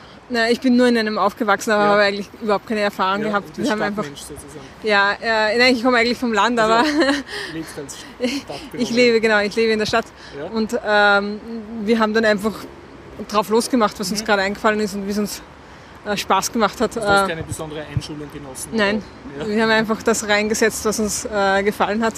Was Und- ist das Resultat geworden? Also, Ja, es war viel zu viel. Also zu viel Samen reingetan. Ja, na, und so viele Pflanzen und die sind Ja. alle dann sehr groß geworden, was auch äh, sehr schön war, das Ja. beim Wachsen zuzusehen und so. Äh, aber ich glaube, das nächste Mal, äh, also tun wir ein bisschen weniger rein und dann, Damit ja. mehr Platz ja, genau, damit sie mehr Platz haben, ja. Okay. Mhm. Und hast du viel Probleme gehabt mit Vandalismus oder hast du das Gefühl gehabt, andere Leute pflücken dir, also Spaziergänger pflücken dir da deine Früchte weg? Ja, das war eigentlich schon eigentlich das Frustrierende daran, weil äh, die Leute haben einfach alles weggenommen. Und Also du hast eigentlich für andere Leute gepflanzt. Ja, genau. Und äh, was auch, ich, ich habe eigentlich relativ viel äh, dann, dann nicht mehr Gemüse oder so gepflanzt, sondern Blumen. Und auch das wurde so mit samten äh, Wurzeln ausgegraben teilweise und mitgenommen. Hat jemand Blumen drauf? Ja, genau. Und äh, das war eigentlich schon ein bisschen traurig manchmal, weil man irgendwie sich freut, wenn man in den Garten kommt und es sind da die Blumen und dann, ja. Aber hast du trotzdem ab und zu was selber essen können, was selber gepflanzt ist? Äh, Oder ist ich- ausnahmslos alles weggekommen? Nein, nicht ausnahmslos zum Glück, aber schon sehr viel. Also das eher. sind menschliche Schädlinge. Ja, genau, ja. Aber ich, ich habe jetzt auch nicht so wahnsinnig viel erwartet. Ich war eher traurig, also bei den Gemüse habe ich es mir eigentlich erwartet, ja, äh, dass die Leute das nehmen, aber bei, dem, bei den Blumen habe ich es mir nicht erwartet. Das war eigentlich ein bisschen eine traurige Überraschung, ja. Aber ich meine, man kann es als Erfolg werten, besser als die Blumen. Also niemand interessiert sich für deine Blumen. Ne? Ja, genau, stimmt, ja. Also die dürften doch einigen sehr gut gefallen haben, ja. Und wenn es mit Wurzeln genommen worden sind, Ja. leben sie jetzt vielleicht auf irgendeinem Balkon. Wahrscheinlich, ja. Ja, und was ich auch traurig gefunden habe, weil wir haben eine wahnsinnig schöne Sonnenblume gehabt, Ja. Mhm. eine riesengroße und ganz groß und die hat auch auf einmal wer abgeschnitten. Und sie lag dann unten? Oder Ja, sie lag unten, ja. Mhm. So, Sonnenblumenmörder. ja, genau. Du Sonne. nicht, dass das eine Ratte war die halt Ne, nein, äh, weil äh, das hat nach einem Messerschnitt ausgeschaut und das traue ich einer Ratte jetzt nicht so unbedingt zu. Okay, ja. Das würde mich erstaunen. Und ähm, wie ist die Kooperation mit den anderen äh, Blumenpistelbetreuern sozusagen? Tauscht ihr da Erfahrungen aus oder Ja, ja, das ist, Geräte? Das, äh, das tauscht man aus, ja, und es ist auch total nett, weil man trifft sich immer wieder im Garten und Also äh, ja, ja, ich kenne ein paar Leute dadurch und man kommt vorbei und da sitzt wer da und das ist äh, sehr nett und äh, es finden Grillfeste statt. Und äh, das ist eigentlich sehr witzig, irgendwie so ein bisschen ein Dorfleben In der Stadt. ähm, in der Stadt, ja. Und wie, wie ist das mit dem Zeitaufwand? Also bist du jeden Tag hierher gefahren im, im Sommer oder wie kann man, also wie viel Zeit investierst du in den Garten oder in dein Beet? Ja, es war aber eigentlich schon mehr Zeitaufwand als gedacht, weil, äh, aber zum Glück wir es zu zweit. Insofern, weil ich äh, bin ja auch nicht immer da und äh, wir haben uns dann, vor allem wie es so heiß war, mussten wir schon jeden Tag gießen. Und ähm, ja, das, das, Also im Sommer hast du praktisch einen täglichen Aufwand gehabt. oder? ja genau, und, äh, aber wir haben uns eben ähm, abgewechselt. Ja. Und äh, ich meine, es ist das Glück, dass ich, weiß ich, fünf Minuten von hier Also, weg entfernt wohne. ja. Also ich kann ganz schnell, ja, ja. Sonst wäre es, glaube ich, eh nicht machbar. Und Ich nehme an, du bist in der Arbeit tagsüber oder? Genau, ja. Mhm. Und äh, geht sich das sozusagen aus, wenn man nur eine Stunde jetzt oder so am Tag da wirklich vorbeischauen kann, dass das Beet in Ordnung bleibt, also dass das nicht voll mit Bierdosen ist oder so? Äh, ja, na, das, ich meine, eine Stunde verwende ich da nie. So, ja. Also ich komme vorbei und gieß und ähm, ab und zu mal, wenn es irgendwas zu tun gibt oder so um Unkraut jeden, da, da bleibt man halt dann länger. Aber sonst geht man halt nur ganz kurz, wenn man kurz heimspaziert von der Arbeit. Also das geht bei mir liegt quasi am Weg, äh, dass man fünf Minuten mal das Beet gießt und dann ist es ja geschafft. Du hast jetzt erzählt von eher traurigen Erlebnissen, also dass deine Sonne und, Ja. und deine Blumen kaputt waren. Hast du auch schöne Erlebnisse gehabt? irgendwie? Also was war sozusagen das bemerkenswerteste oder schönste, was du erlebt hast, seit du da mitmachst? Ja, was irgendwie total nett ist, ist, weil der Garten sehr offen ist. Das heißt, es gehen ganz viele Leute vorbei und da ergeben sich auch immer sehr interessante Gespräche mit Leuten aller Art. Also, Also die von bewundern dann die Blumen oder? genau und fragen und wollen ein Gespräch haben oder so oder von jung bis alt und von allen möglichen Backgrounds. Also ja. das hättest du sonst in der Stadt nicht, wenn man so Nein, aneinander vorbei hast. ja, das würde man sonst nicht. Also da redet man dann halt und die Mhm. Leute gehen auf uns zu und fragen halt, was man macht. Und Also dir das ist nicht und leid um die ganze Zeit, die du da investiert hast. Nein, das sicher nicht, weil es ist irgendwie so eine neue Perspektive auf die Stadt. ja. ja, genau. Gut, danke, Monika. Bitte sehr. Am Interview 10.09.2015 mit Robert äh, Höfler. Höfler äh, beim äh, Gemeinschaftsgarten Donaukanal. Du bist offiziell Vorsitzender oder? Äh, ja, im Moment bin ich Ob, äh, Obmann Okay. äh, vom Garten, äh, dadurch, dass die Obfrau heuer zurückgetreten ist. und ich der äh, Vertretung, die Vertretung war und jetzt bin ich Mann dadurch geworden. Dann sage ich Prost, Robert. Prost. Robert, wie wird man Obmann von einem Gemeinschaftsgarten? Bist du so da hinspaziert und plupp, plötzlich war da ein Garten und, und so eine obmannmäßige Lücke? Ähm, ob man nicht, aber zum Garten bin ich, zum, zum Garten bin ich so, so dazugekommen. Ja. Also du hast Äh, den nicht selber gegründet, der war einfach da. Ich war, habe den nicht selber gegründet, aber äh, ich habe jemanden gekannt, der Mhm. hat diesen Garten mehr oder weniger, äh, hat ein Beet gehabt, eines der ersten fünf Beete. Und wir waren zufällig am Donaukanal, mein Freund und ich. Ähm, sind mittel gesessen Mhm. und dann haben wir halt geschrieben, ja, sie ist auch beim Donaukanal, da etwas weiter Mhm. Raum. Und dann sind wir da vorbeigeschaut und uns hat die Idee so gut gefallen, äh, quasi Hochbeete was im Garten. da Es war waren fünf Idee? Beete. So, war da. Fünf Beete waren schon da, aber halt nicht so wie jetzt. Aber es war halt schon mal ein Ansatz da. Und dass wir gesagt haben, ja, passt, wir äh, machen da auch mit. Und dann hat es gesagt, ja, wir können mitmachen, kein Problem, sie suchen eh Leute. Und dann haben wir einfach die Initiative ergriffen, haben Schrauben besorgt, haben Material besorgt, haben das Beet gebaut, das, was hinter mir ist da jetzt. Und das 13er Beet, da. Und haben nachher quasi. Das Es sind hauptsächlich Palettenbeete mit einer Folie ausgelegt und ein Hochbeet äh, mit einer Permakultur. Mhm. Also ihr habt so kleine Permakulturen eigentlich. Genau, sind, die meisten sind Permakultur. Für die, die meisten meiner Hörer sind äh, eher computeraffin als gartenaffin. Ja. Kurz, ganz kurz Permakultur erklären?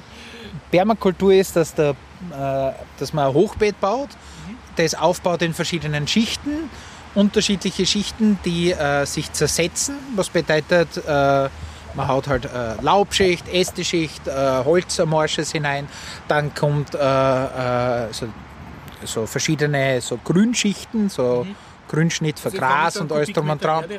Genau, in- mit- mit schichtweise. vielen- ja. Und am Schluss hat man einen, einen, halben, drei, einen halben Meter Erde rein. Das Ganze lässt man nachher sinken und der Vorteil von dem Ganzen ist, die unteren verrotten und Ja. bringen der Erde Energie, also Das heißt, Nährstoffe. Eigentlich auf einen Komposthaufen pflanzen, auf einen. So kann man es ungefähr sagen. Es ist jetzt nur ein natürlicher Kompost, also mit, Ja. mit, mit Schnittgut Mhm. und ke- keine Abfälle. Das verrottet ein bisschen anders, aber grundsätzlich ja. Und das Ganze hat einen Kontakt zum Boden oder ist das Ja, ist offen. Blumentopf? Ist offen. Das heißt, da irgendein Wurm kann da vom Boden Genau. die lokale Erdreich ist er austauschen. Genau, es ist ein Austausch da, obwohl da beim äh, Donaukanal ist, ist die Chance. Naja, nein, soweit ich weiß, ist ein Sandboden und da dürfte kein Wurm durchgehen einfach. Weil einfach von der Bodenstruktur her das nicht so aufgebaut ist. Du hast gesagt, der Sand hat einen Vorteil von euch, weil ihr habt keine Schnecken dadurch. Ne? Das ist ideal, ja. Wir haben keine einzige Schnecke im Beet. Äh, und zwar aus dem Grund, dass sie, wenn, weil genug Sand da ist, können die Schnecken nicht auf den Sand drauf. Und dadurch haben wir, also ich habe keine einzige Schnecke noch seit dreieinhalb Jahren. Äh, diese Erde in diesen, wie soll man sagen, jetzt Kubikmeter Hochbeeten, also Mhm. so ein, ich schätze, auch ein typisches Hochbeet hat so einen Kubikmeter oder so mehr Erde. Ne? Ungefähr, ja, ein bisschen mehr. Äh, hält die dann länger? Also kann ich da jahrelang drauf pflanzen oder muss ich die dann jährlich austauschen? Na, drei bis vier Jahre bis kann man sagen.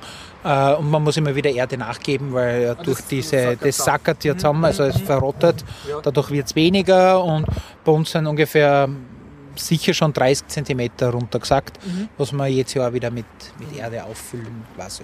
Und diese Erde erzeugt sie aber nicht selbst im Gemeinschaftsgarten, die muss dann von woanders kommen. Die lassen wir, die kaufen wir quasi ein. Also besser gesagt, bei den Stadtgärten kann man Erde kaufen. Und wenn man eine gewisse Kubikmeterzahl hat, dann kommt der mit einem LKW her, leert uns den Erdhaufen dort hinten Okay, aus ja. und dann hat die Gemeinschaft äh, wieder Erde. Kannst du überhaupt sagen, wie hat das Ganze angefangen? Also Leute haben beschlossen, sie wollen hier einen Gemeinschaftsgarten haben, aber sie haben, waren ja nicht Besitzer dieses Grundes, nehme ich stark an. Ne? Na, äh, Wie, wie ging das? angefangen hat es so, dass dieser Platz äh, eine Rümpelkammer war. Da ist äh, zwei Container gestanden, große, offene, die äh, quasi alle möglichen Holz und Reste, Müll, also ich sage jetzt mal Baumüll von den ganzen Pudeln, von den ganzen, was da aufgebaut ist, einfach nur Also, reingelassen. Wir befinden uns zwischen dem, äh, das Haus, Schleusenhaus Das ist der Otto Wagner Schleusenhaus, Und auf der anderen der, Seite ist die der Kindergarten und die Adria. Ja, genau. Ja. Also wir Genau. sind vis-à-vis der U2-Station Schottenring. Genau, direkt mit Blick auf diesen äh, Ringturm. Ja, Ringturm, Wiener Städtische. Genau. Und ähm, der Platz war einfach, äh, ich sage jetzt mal, schier, richtig schier. Und er war einfach nicht brauchbar. Man hat, Da war einmal Wiese und Das war mal ein öffentlicher Grund und er war dann eine Genau, er ist verpachtet geworden und dann war es einmal, äh, dadurch ist der Santa gekommen, dann war es einmal eine Bar. Und diese Bar, da war eine Bar, nur ist die, die ist da vorn gestanden. Und da war, deswegen ist der Santi auch da und das aufgebaut geworden. Aber in, der haben es irgendwie, hat das äh, nicht erlaubt oder wurde nicht erlaubt, das, keine Ahnung warum. Die Bar wurde nicht erlaubt. Ja, ich glaube, das hat immer, man muss eine Konzession alles haben und wenn das, das weiß ich nicht, wenn das mehr wird, da kann, kann ich das jetzt nicht wirklich sagen. Aber es war halt einmal ein Bar und jetzt ist keine Bar mehr gewesen, was zu uns zugutegekommen ist, weil wir das Holz, das was für die Bar, was übrig geblieben ist, aus dem haben wir die Möbel erbaut. Ah, okay, das ist sozusagen ein, ein Recycling einer nicht funktionierenden Bar. Auch. Ja. Nicht nur einer Bar, sondern Ja. allgemein. Wir haben Ja. geschaut, dass wir nachher gesagt haben, wir möchten den Platz da schöner machen. Mhm. Und äh, die Obfrau, hat, die was das ins Leben gerufen hat, hat mehr oder weniger das nachher äh, mit der, herausgefunden, dass die Adria das gehört und hat mit der Adria sich zusammengetan Mhm. und hat das ermöglicht. Die Adria hat uns dadurch ermöglicht, diesen Adria Platz zum so Lokal da hinten, ne? Genau, das ist ein Lokal da hinten und der hat den gesamten Platz da gepachtet da gehabt. Und der lasst uns da mehr oder weniger eine gratis. Genau. sozusagen. Und das ist auch ein Grund, wir, äh, es würde da nicht funktionieren, wenn man dafür zahlen müsste, weil einfach da, für einen Ertrag machen wir das Ja, nicht. ja. Wir machen das hauptsächlich dafür, um diesen Platz schöner zu gestalten und um äh, lernen, mit Pflanzen umzugehen und auch schauen, diese Gemeinschaft. Also ein Community-Projekt sozusagen. Genau, obwohl es schon Schwerpunkt Pflanze ist. Mhm. Also, Also ihr kümmert euch in erster Linie um die Pflanzen, nicht in erster Linie um um Leute. Naja, schon miteinander, Ja, miteinander um die Pflanzen. Miteinander um die Pflanzen. Okay. Das ist an und für sich ein Schwerpunkt von uns. Und ähm, ja, und auch zu lernen. Also es heißt nicht, man muss ein Gärtner sein, um jetzt Ja. da mitzumachen. Habt ihr Gärtner oder Leute, die viel mehr von Pflanzen verstehen? Oder Es sind, ein, na, es sind einige dabei, die bringen ein Wissen mit Mhm. und es sind einige dabei, die haben halt von den unterschiedlichsten äh, Schichten und von den unterschiedlichsten Berufen und von den unterschiedlichsten Altersgruppen. Also wir haben die, die, der jüngste ist, glaube ich, jetzt vier und die älteste, glaube ich, ist weiß nicht, jetzt 72 oder so in der Richtung. Also wir haben es schön gemischt und auch, äh, auch Also, und, das sind eher Anrainer oder Leute in der Nähe wohnen? Genau. Ja. es ist äh, der einzige, was wir sagen, ist, du musst dich um den Garten kümmern. Mhm. Und aus dem Grund ist es einfacher, wenn du in der Nähe wohnst, weil, naja, wenn es heiß ist, muss man wirklich jeden Tag einmal mindestens gießen. Also das ist schon, äh, man kann sich schon ausmachen nachher, aber trotz alledem, es ist schon äh, ein bisschen Aufwand ist es schon. Ihr bezieht das Wasser hier von einem öffentlichen Hydranten, da Genau. müsst ihr auch nichts dafür zahlen. Nein. Okay, ja. Habt ihr überlegt, da so ein, ein Tröpfelsystem anbauen oder so irgendwas? Äh, wir haben keinen Strom. Aha, okay. Wir haben keinen Strom dadurch.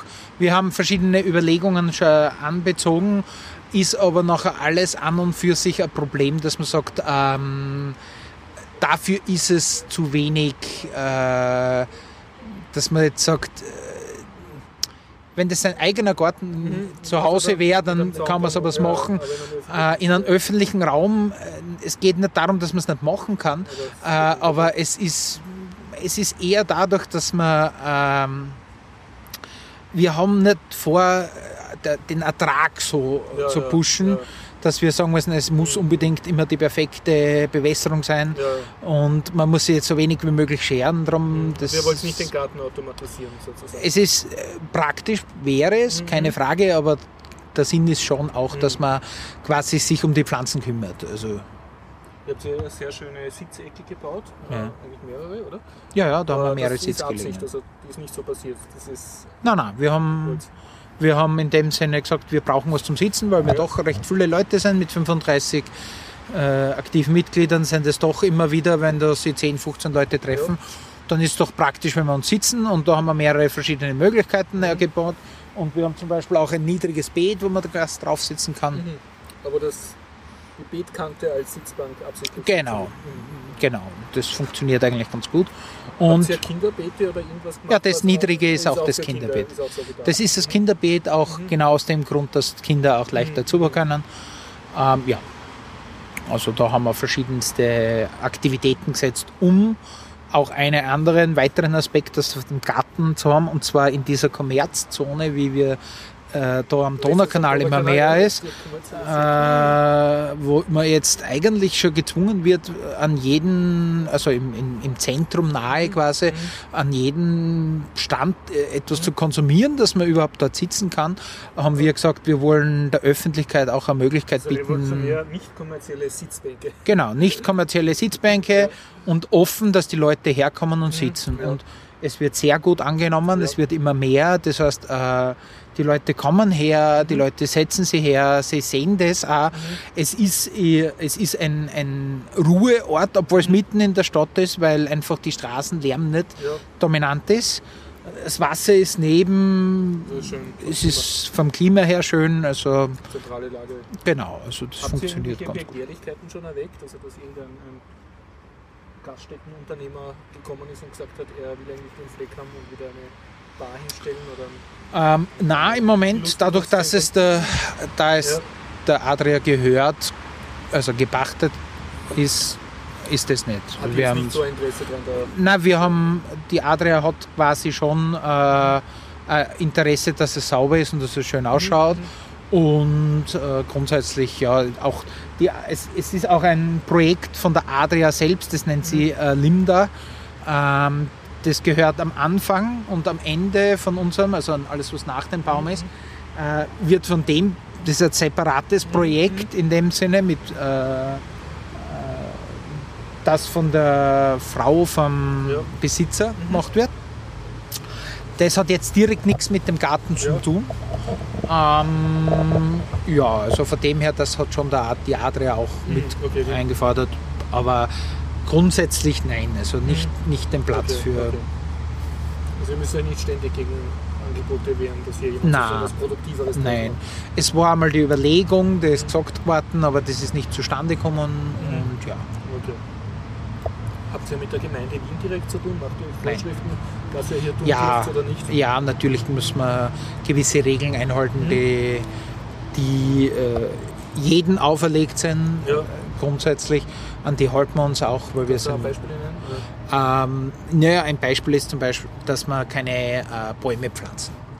Mhm. Das ist in Wien genehmigungspflichtig beim Baumpflanzen. Genau, also man muss quasi, äh, wenn man einen, eine mehrjährige Pflanze irgendwo einsetzen will, muss man die genehmigen lassen, weil es, äh, warum kann ich jetzt nicht genau sagen, oder ja, einfach, weil sich irgendwer darum kümmern muss nachher.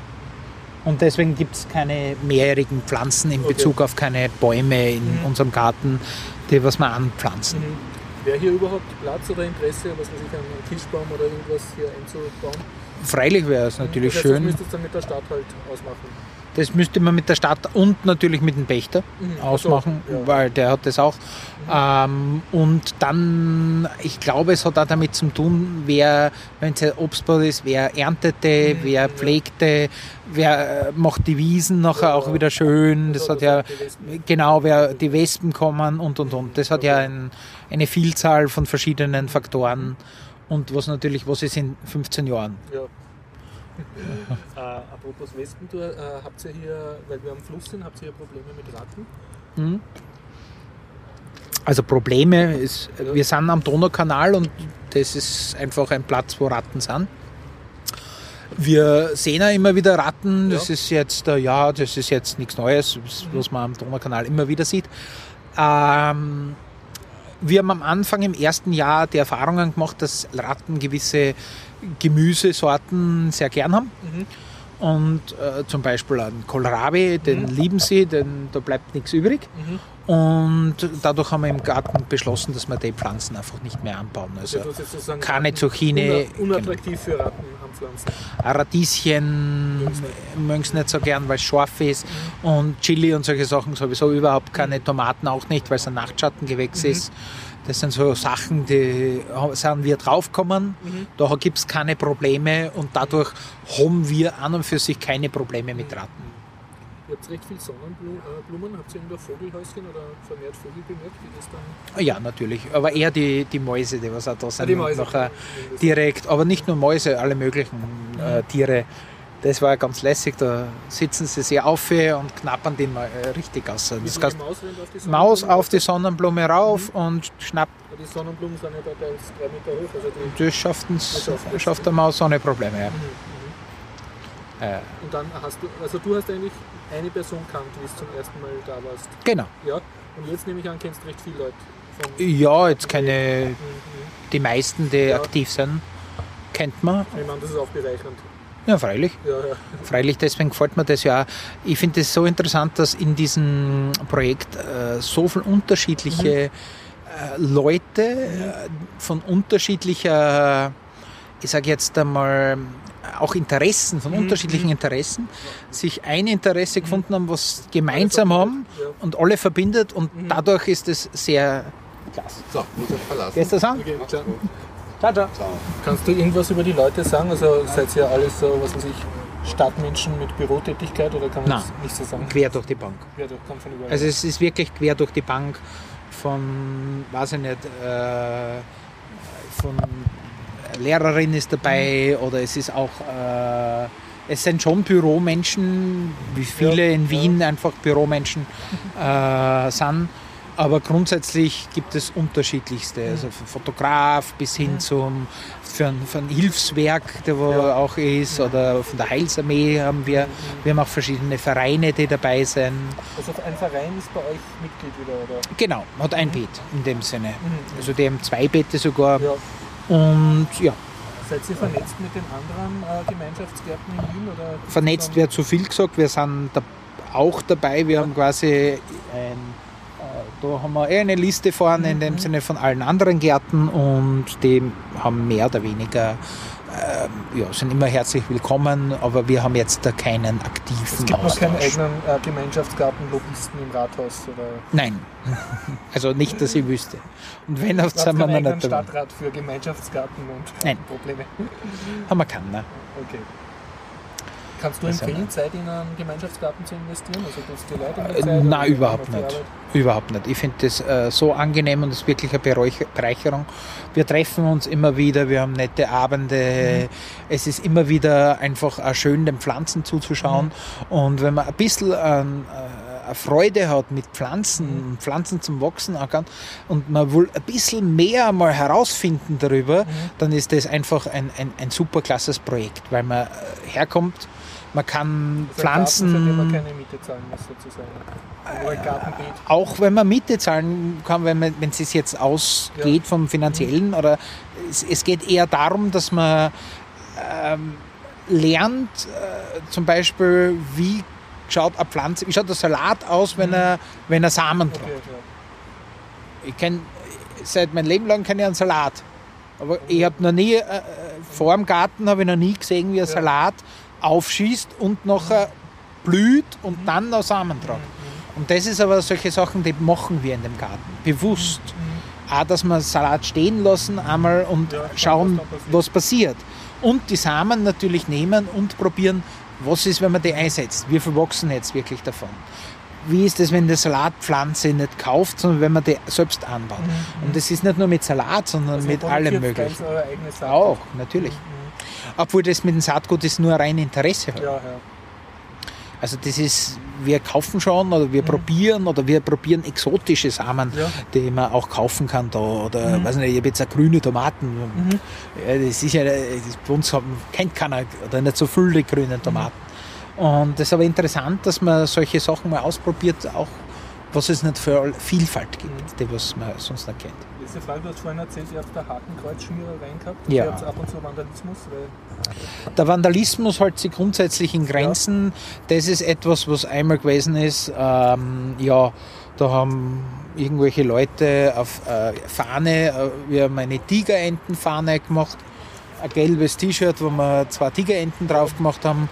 Ähm, und die haben es runtergenommen und haben zwei Hakenkreuze drauf geschmiert und Dann haben haben sie es auf, wieder gehisst, dann haben sie es wieder gehisst und auf dem Tisch in der Mitte von der hat es ein Hakenkreuz drauf gegeben und auf der Bank auch. Und äh, unser Garten äh, ist offen für, für alle äh, Gemeinschaften und da hat nichts mit äh, weder mit Religion noch mit Glauben und mit äh, allem Möglichen zu tun. Es sollte jeder willkommen, nur sollte man sowas. Na, immer, es ist nicht meine Gesinnung. Ich habe auch kein Problem, wenn die jetzt äh, da sind. Es geht mir eher darum, äh, dass, äh, dass einfach nicht ihre Kundmachungen überall da so Abgesehen davon, ist. Gesetz gibt in Österreich. Genau. Das Das darf man sowieso nicht. Aber was grundsätzlich ist, äh, es muss nicht sein. Aber Besonders hat- über eine Tigerente. Ich meine, Okay, wer, wer, wer schändet denn nicht? ja, also, Aber sonst habt ihr äh, politische Einnahmeversuche gehabt, also dass jetzt Wenig eine Partei versucht hat, Nein. hier das als nein, nein. sozusagen ihre Flaggen da aufzusetzen. Keine, keine politische Gruppe setzt sich jetzt quasi da ein. Das ist, ähm, die Grünen sind eigentlich pro dem Projekt äh, und auch natürlich die Bezirksvorsteher haben da die Eröffnung auch mitgemacht. Mhm. Aber grundsätzlich äh, ist es jetzt äh, keine, äh, keine Poli kein, politische, kein politischer Garten und auch die, es, es, ich glaube, wir haben noch nie über Politik geredet in dem Garten. Mhm. Also über Ja, ja. die städtische oder österreichische Mhm. Politik. Mhm. Und äh, so, es kommen gehen ja da sehr viele Leute immer vorbei am Ja. Donaukanal. Wie interagieren die dann mit dem Garten? Oder wie? Sehr. Sehr viele Leute kommen rein. Ja. Das beste Beispiel ist, wie ich heute gekommen bin, sind zwei Leute schon da gesessen. Mhm. Und ähm, die haben mich nachher angeredet und haben gesagt, ob ich zu dem Garten gehöre, weil äh, während sie da gesessen sind, haben zwei Leute schon gefragt, wer da zu dem Garten gehört. Unterschiedliche, Ja, Äh, weil sie interessieren sich für den Garten und warum und wie und wo und Ja. was. Das ist etwas, was sozusagen viele Leute äh, Ja. involviert. Naja, grundsätzlich, es ist offen. Wir haben bewusst keinen Zaun gemacht, Es weil gibt wir ja auch sagen, Gemeinschaftsgärten in Wien mit am Zaun. Ne? Genau. Ja. ähm, wir haben den Weg gewählt, dass wir keinen Zaun wollen. Was ein bisschen Nachteile auch bringt in Bezug auf der Sicherheit, weil die Stadt Wien nachher sagt, das ist ein bisschen gefährlicher, was ich nicht so sehe, weil wir ja aufpassen. Was kann da jetzt gefährlich sein? Wenn man einen Zaun hat, ist es privat mehr oder weniger. Ja. Und dadurch ist das Gefahrpotenzial? Das verstehe ich nicht. eher nicht, aber es sind. Ecken Moment, und du es könntest in einen sind Rechen einsteigen und der und das kann wehtun. Genau, okay, okay. man weiß ja nie, Ja, also ja, okay. diese Gesetze, die die Menschen so Ja, ja. behüten, dass sie in einem goldenen Käfig sitzen, finde ich jetzt ja. Okay. Äh, zum Thema Gartengeräte, die ganzen Gießkannen sind größtenteils mit Fahrradschlössern da anmontiert. Ja. Das ist notwendig, also die werden sonst wegkommen. Na, wir haben eine Gießkanne, die seit. Gründung steht die im Garten Wurde und noch wurde noch nicht gestohlen. Ähm, Habt ihr es hat Geräte oder einen Geräteschupfen oder so? Nein, Schuppen nicht, aber wir haben äh, so einen Rechen und eine Scheibtruhe Ja. und verschiedene andere Mhm. Sachen, die man ausbauen kann und für den ganzen Garten da ist. Also wir haben Mhm. Ja. untereinander, sozusagen. untereinander haben wir die Gemeinschaftsgeräte an einem Ort, sowie Mhm. den Schlauch zum Gießen. Ja. Und ist da mal was weggekommen? Also ist da jemand einen Gartenschlauch braucht hat oder so? Naja, also mein Schraubenzieher ist weggekommen. Mhm. Was aber eher danach äh, schaut, als ob jemand, der in einem Rauschzustand quasi Ah. ein Spielzeug irgendwie kurz braucht hat oder wie auch immer. Es ist, glaube ich, eher weniger der Stehlen, als eher, ha, schau, was da ist. Haha. So in die Richtung, glaube Ich ich. meine, das ist ja am, am Wochenende die Ur-Trink-Location, Ja. wo sehr viele Leute also trinken und Mhm. am Boden sitzen zum Teil auch und so. Habt ihr dadurch irgendwie, dass die Leute äh, in eure Gemüsebeete pinkeln oder Bierdosen reinstellen oder so? Also habt ihr diese Form von Ja, Vandalismus? ja, besonders bei ganz großen äh, Veranstaltungen wie irgendwelche EM-Übertragungen Mhm, ja, ja. oder beim Donaukanal treiben, Ja. sind einfach solche Massen da, Ja. dass die nicht also dass die Stadt Wien nicht gescheit die, also nicht es funktioniert einfach nicht, dass so viele Leute versorgt werden können, aufs ja. Klo gehen Mhm. können. Es ist jetzt nicht wirklich die Stadt Wien selber äh, als Schuld da, Ja. es ist einfach vom Platz her Mhm, nicht möglich. Ja. Und ja, und dadurch ist es schon, also da, Mhm. wo, da ist es schon, muss ich sagen, dass es bei solchen Großveranstaltungen Mhm. immer wieder vorkommt, dass die Leute einfach nachher hinten zur Wand gehen und hinpinkeln Mhm. und so. In den Beeten eher weniger, aber halt bei den Außengemeinschaftsbeeten Mhm. schon sehr wohl. Aber es ist jetzt nicht, nicht die Regel. Also es ist, Okay, ja. viele, glaube ich, wissen es einfach nicht so und ja, dass da oben 50 Meter vor und 100 Meter zurück zwei Toilettenanlagen sind. Okay. Wenn man mitmachen will beim äh, diesem Gemeinschaftsgarten oder sich dafür interessiert, an wen schreibt man da? Ähm, wir haben eine Gemeinschaftsadresse, das ist paradeiser.garten-donaukanal.at. Ähm, wenn man beim Garten vorbeigeht, am Zaun selbst gibt es eine Informationstafel, wo die E-Mail-Adresse eh auch drauf ist. Homepage Ähm, habt ihr noch keine, die wirklich in Betrieb ist? Noch nicht, nein. Es ist nur eine Seite, wo ähm, also Informationen auch draufstehen, sind aber nur äh, geringfügig. Das dadurch, dass wir eigentlich ein kleiner, ganz Mhm. kleiner Verein sind, sind wir jetzt gerade erst dabei. Euch zu organisieren. Ja, naja, es geht gar nicht viel ums Organisieren. Äh, Wir brauchen eigentlich, es sind so viele Leute, die sich dafür interessieren, dass wir jetzt nicht zwingend diese Werbung theoretisch brauchen. Der Garten selber ist Werbung genug Das heißt, durch in der Location. Per E-Mail, also E-Mail und Facebook-Gruppe haben wir auch. Ja. Auch wenn man Gemeinschaftsgarten Donaukanal reingibt, findet man das, dann kann man es da anschreiben. Und ja, also, aber es ist eher für die Leute selber gedacht. Okay. Ja gut, dann danke und wünsche viel Erfolg. Danke, gern.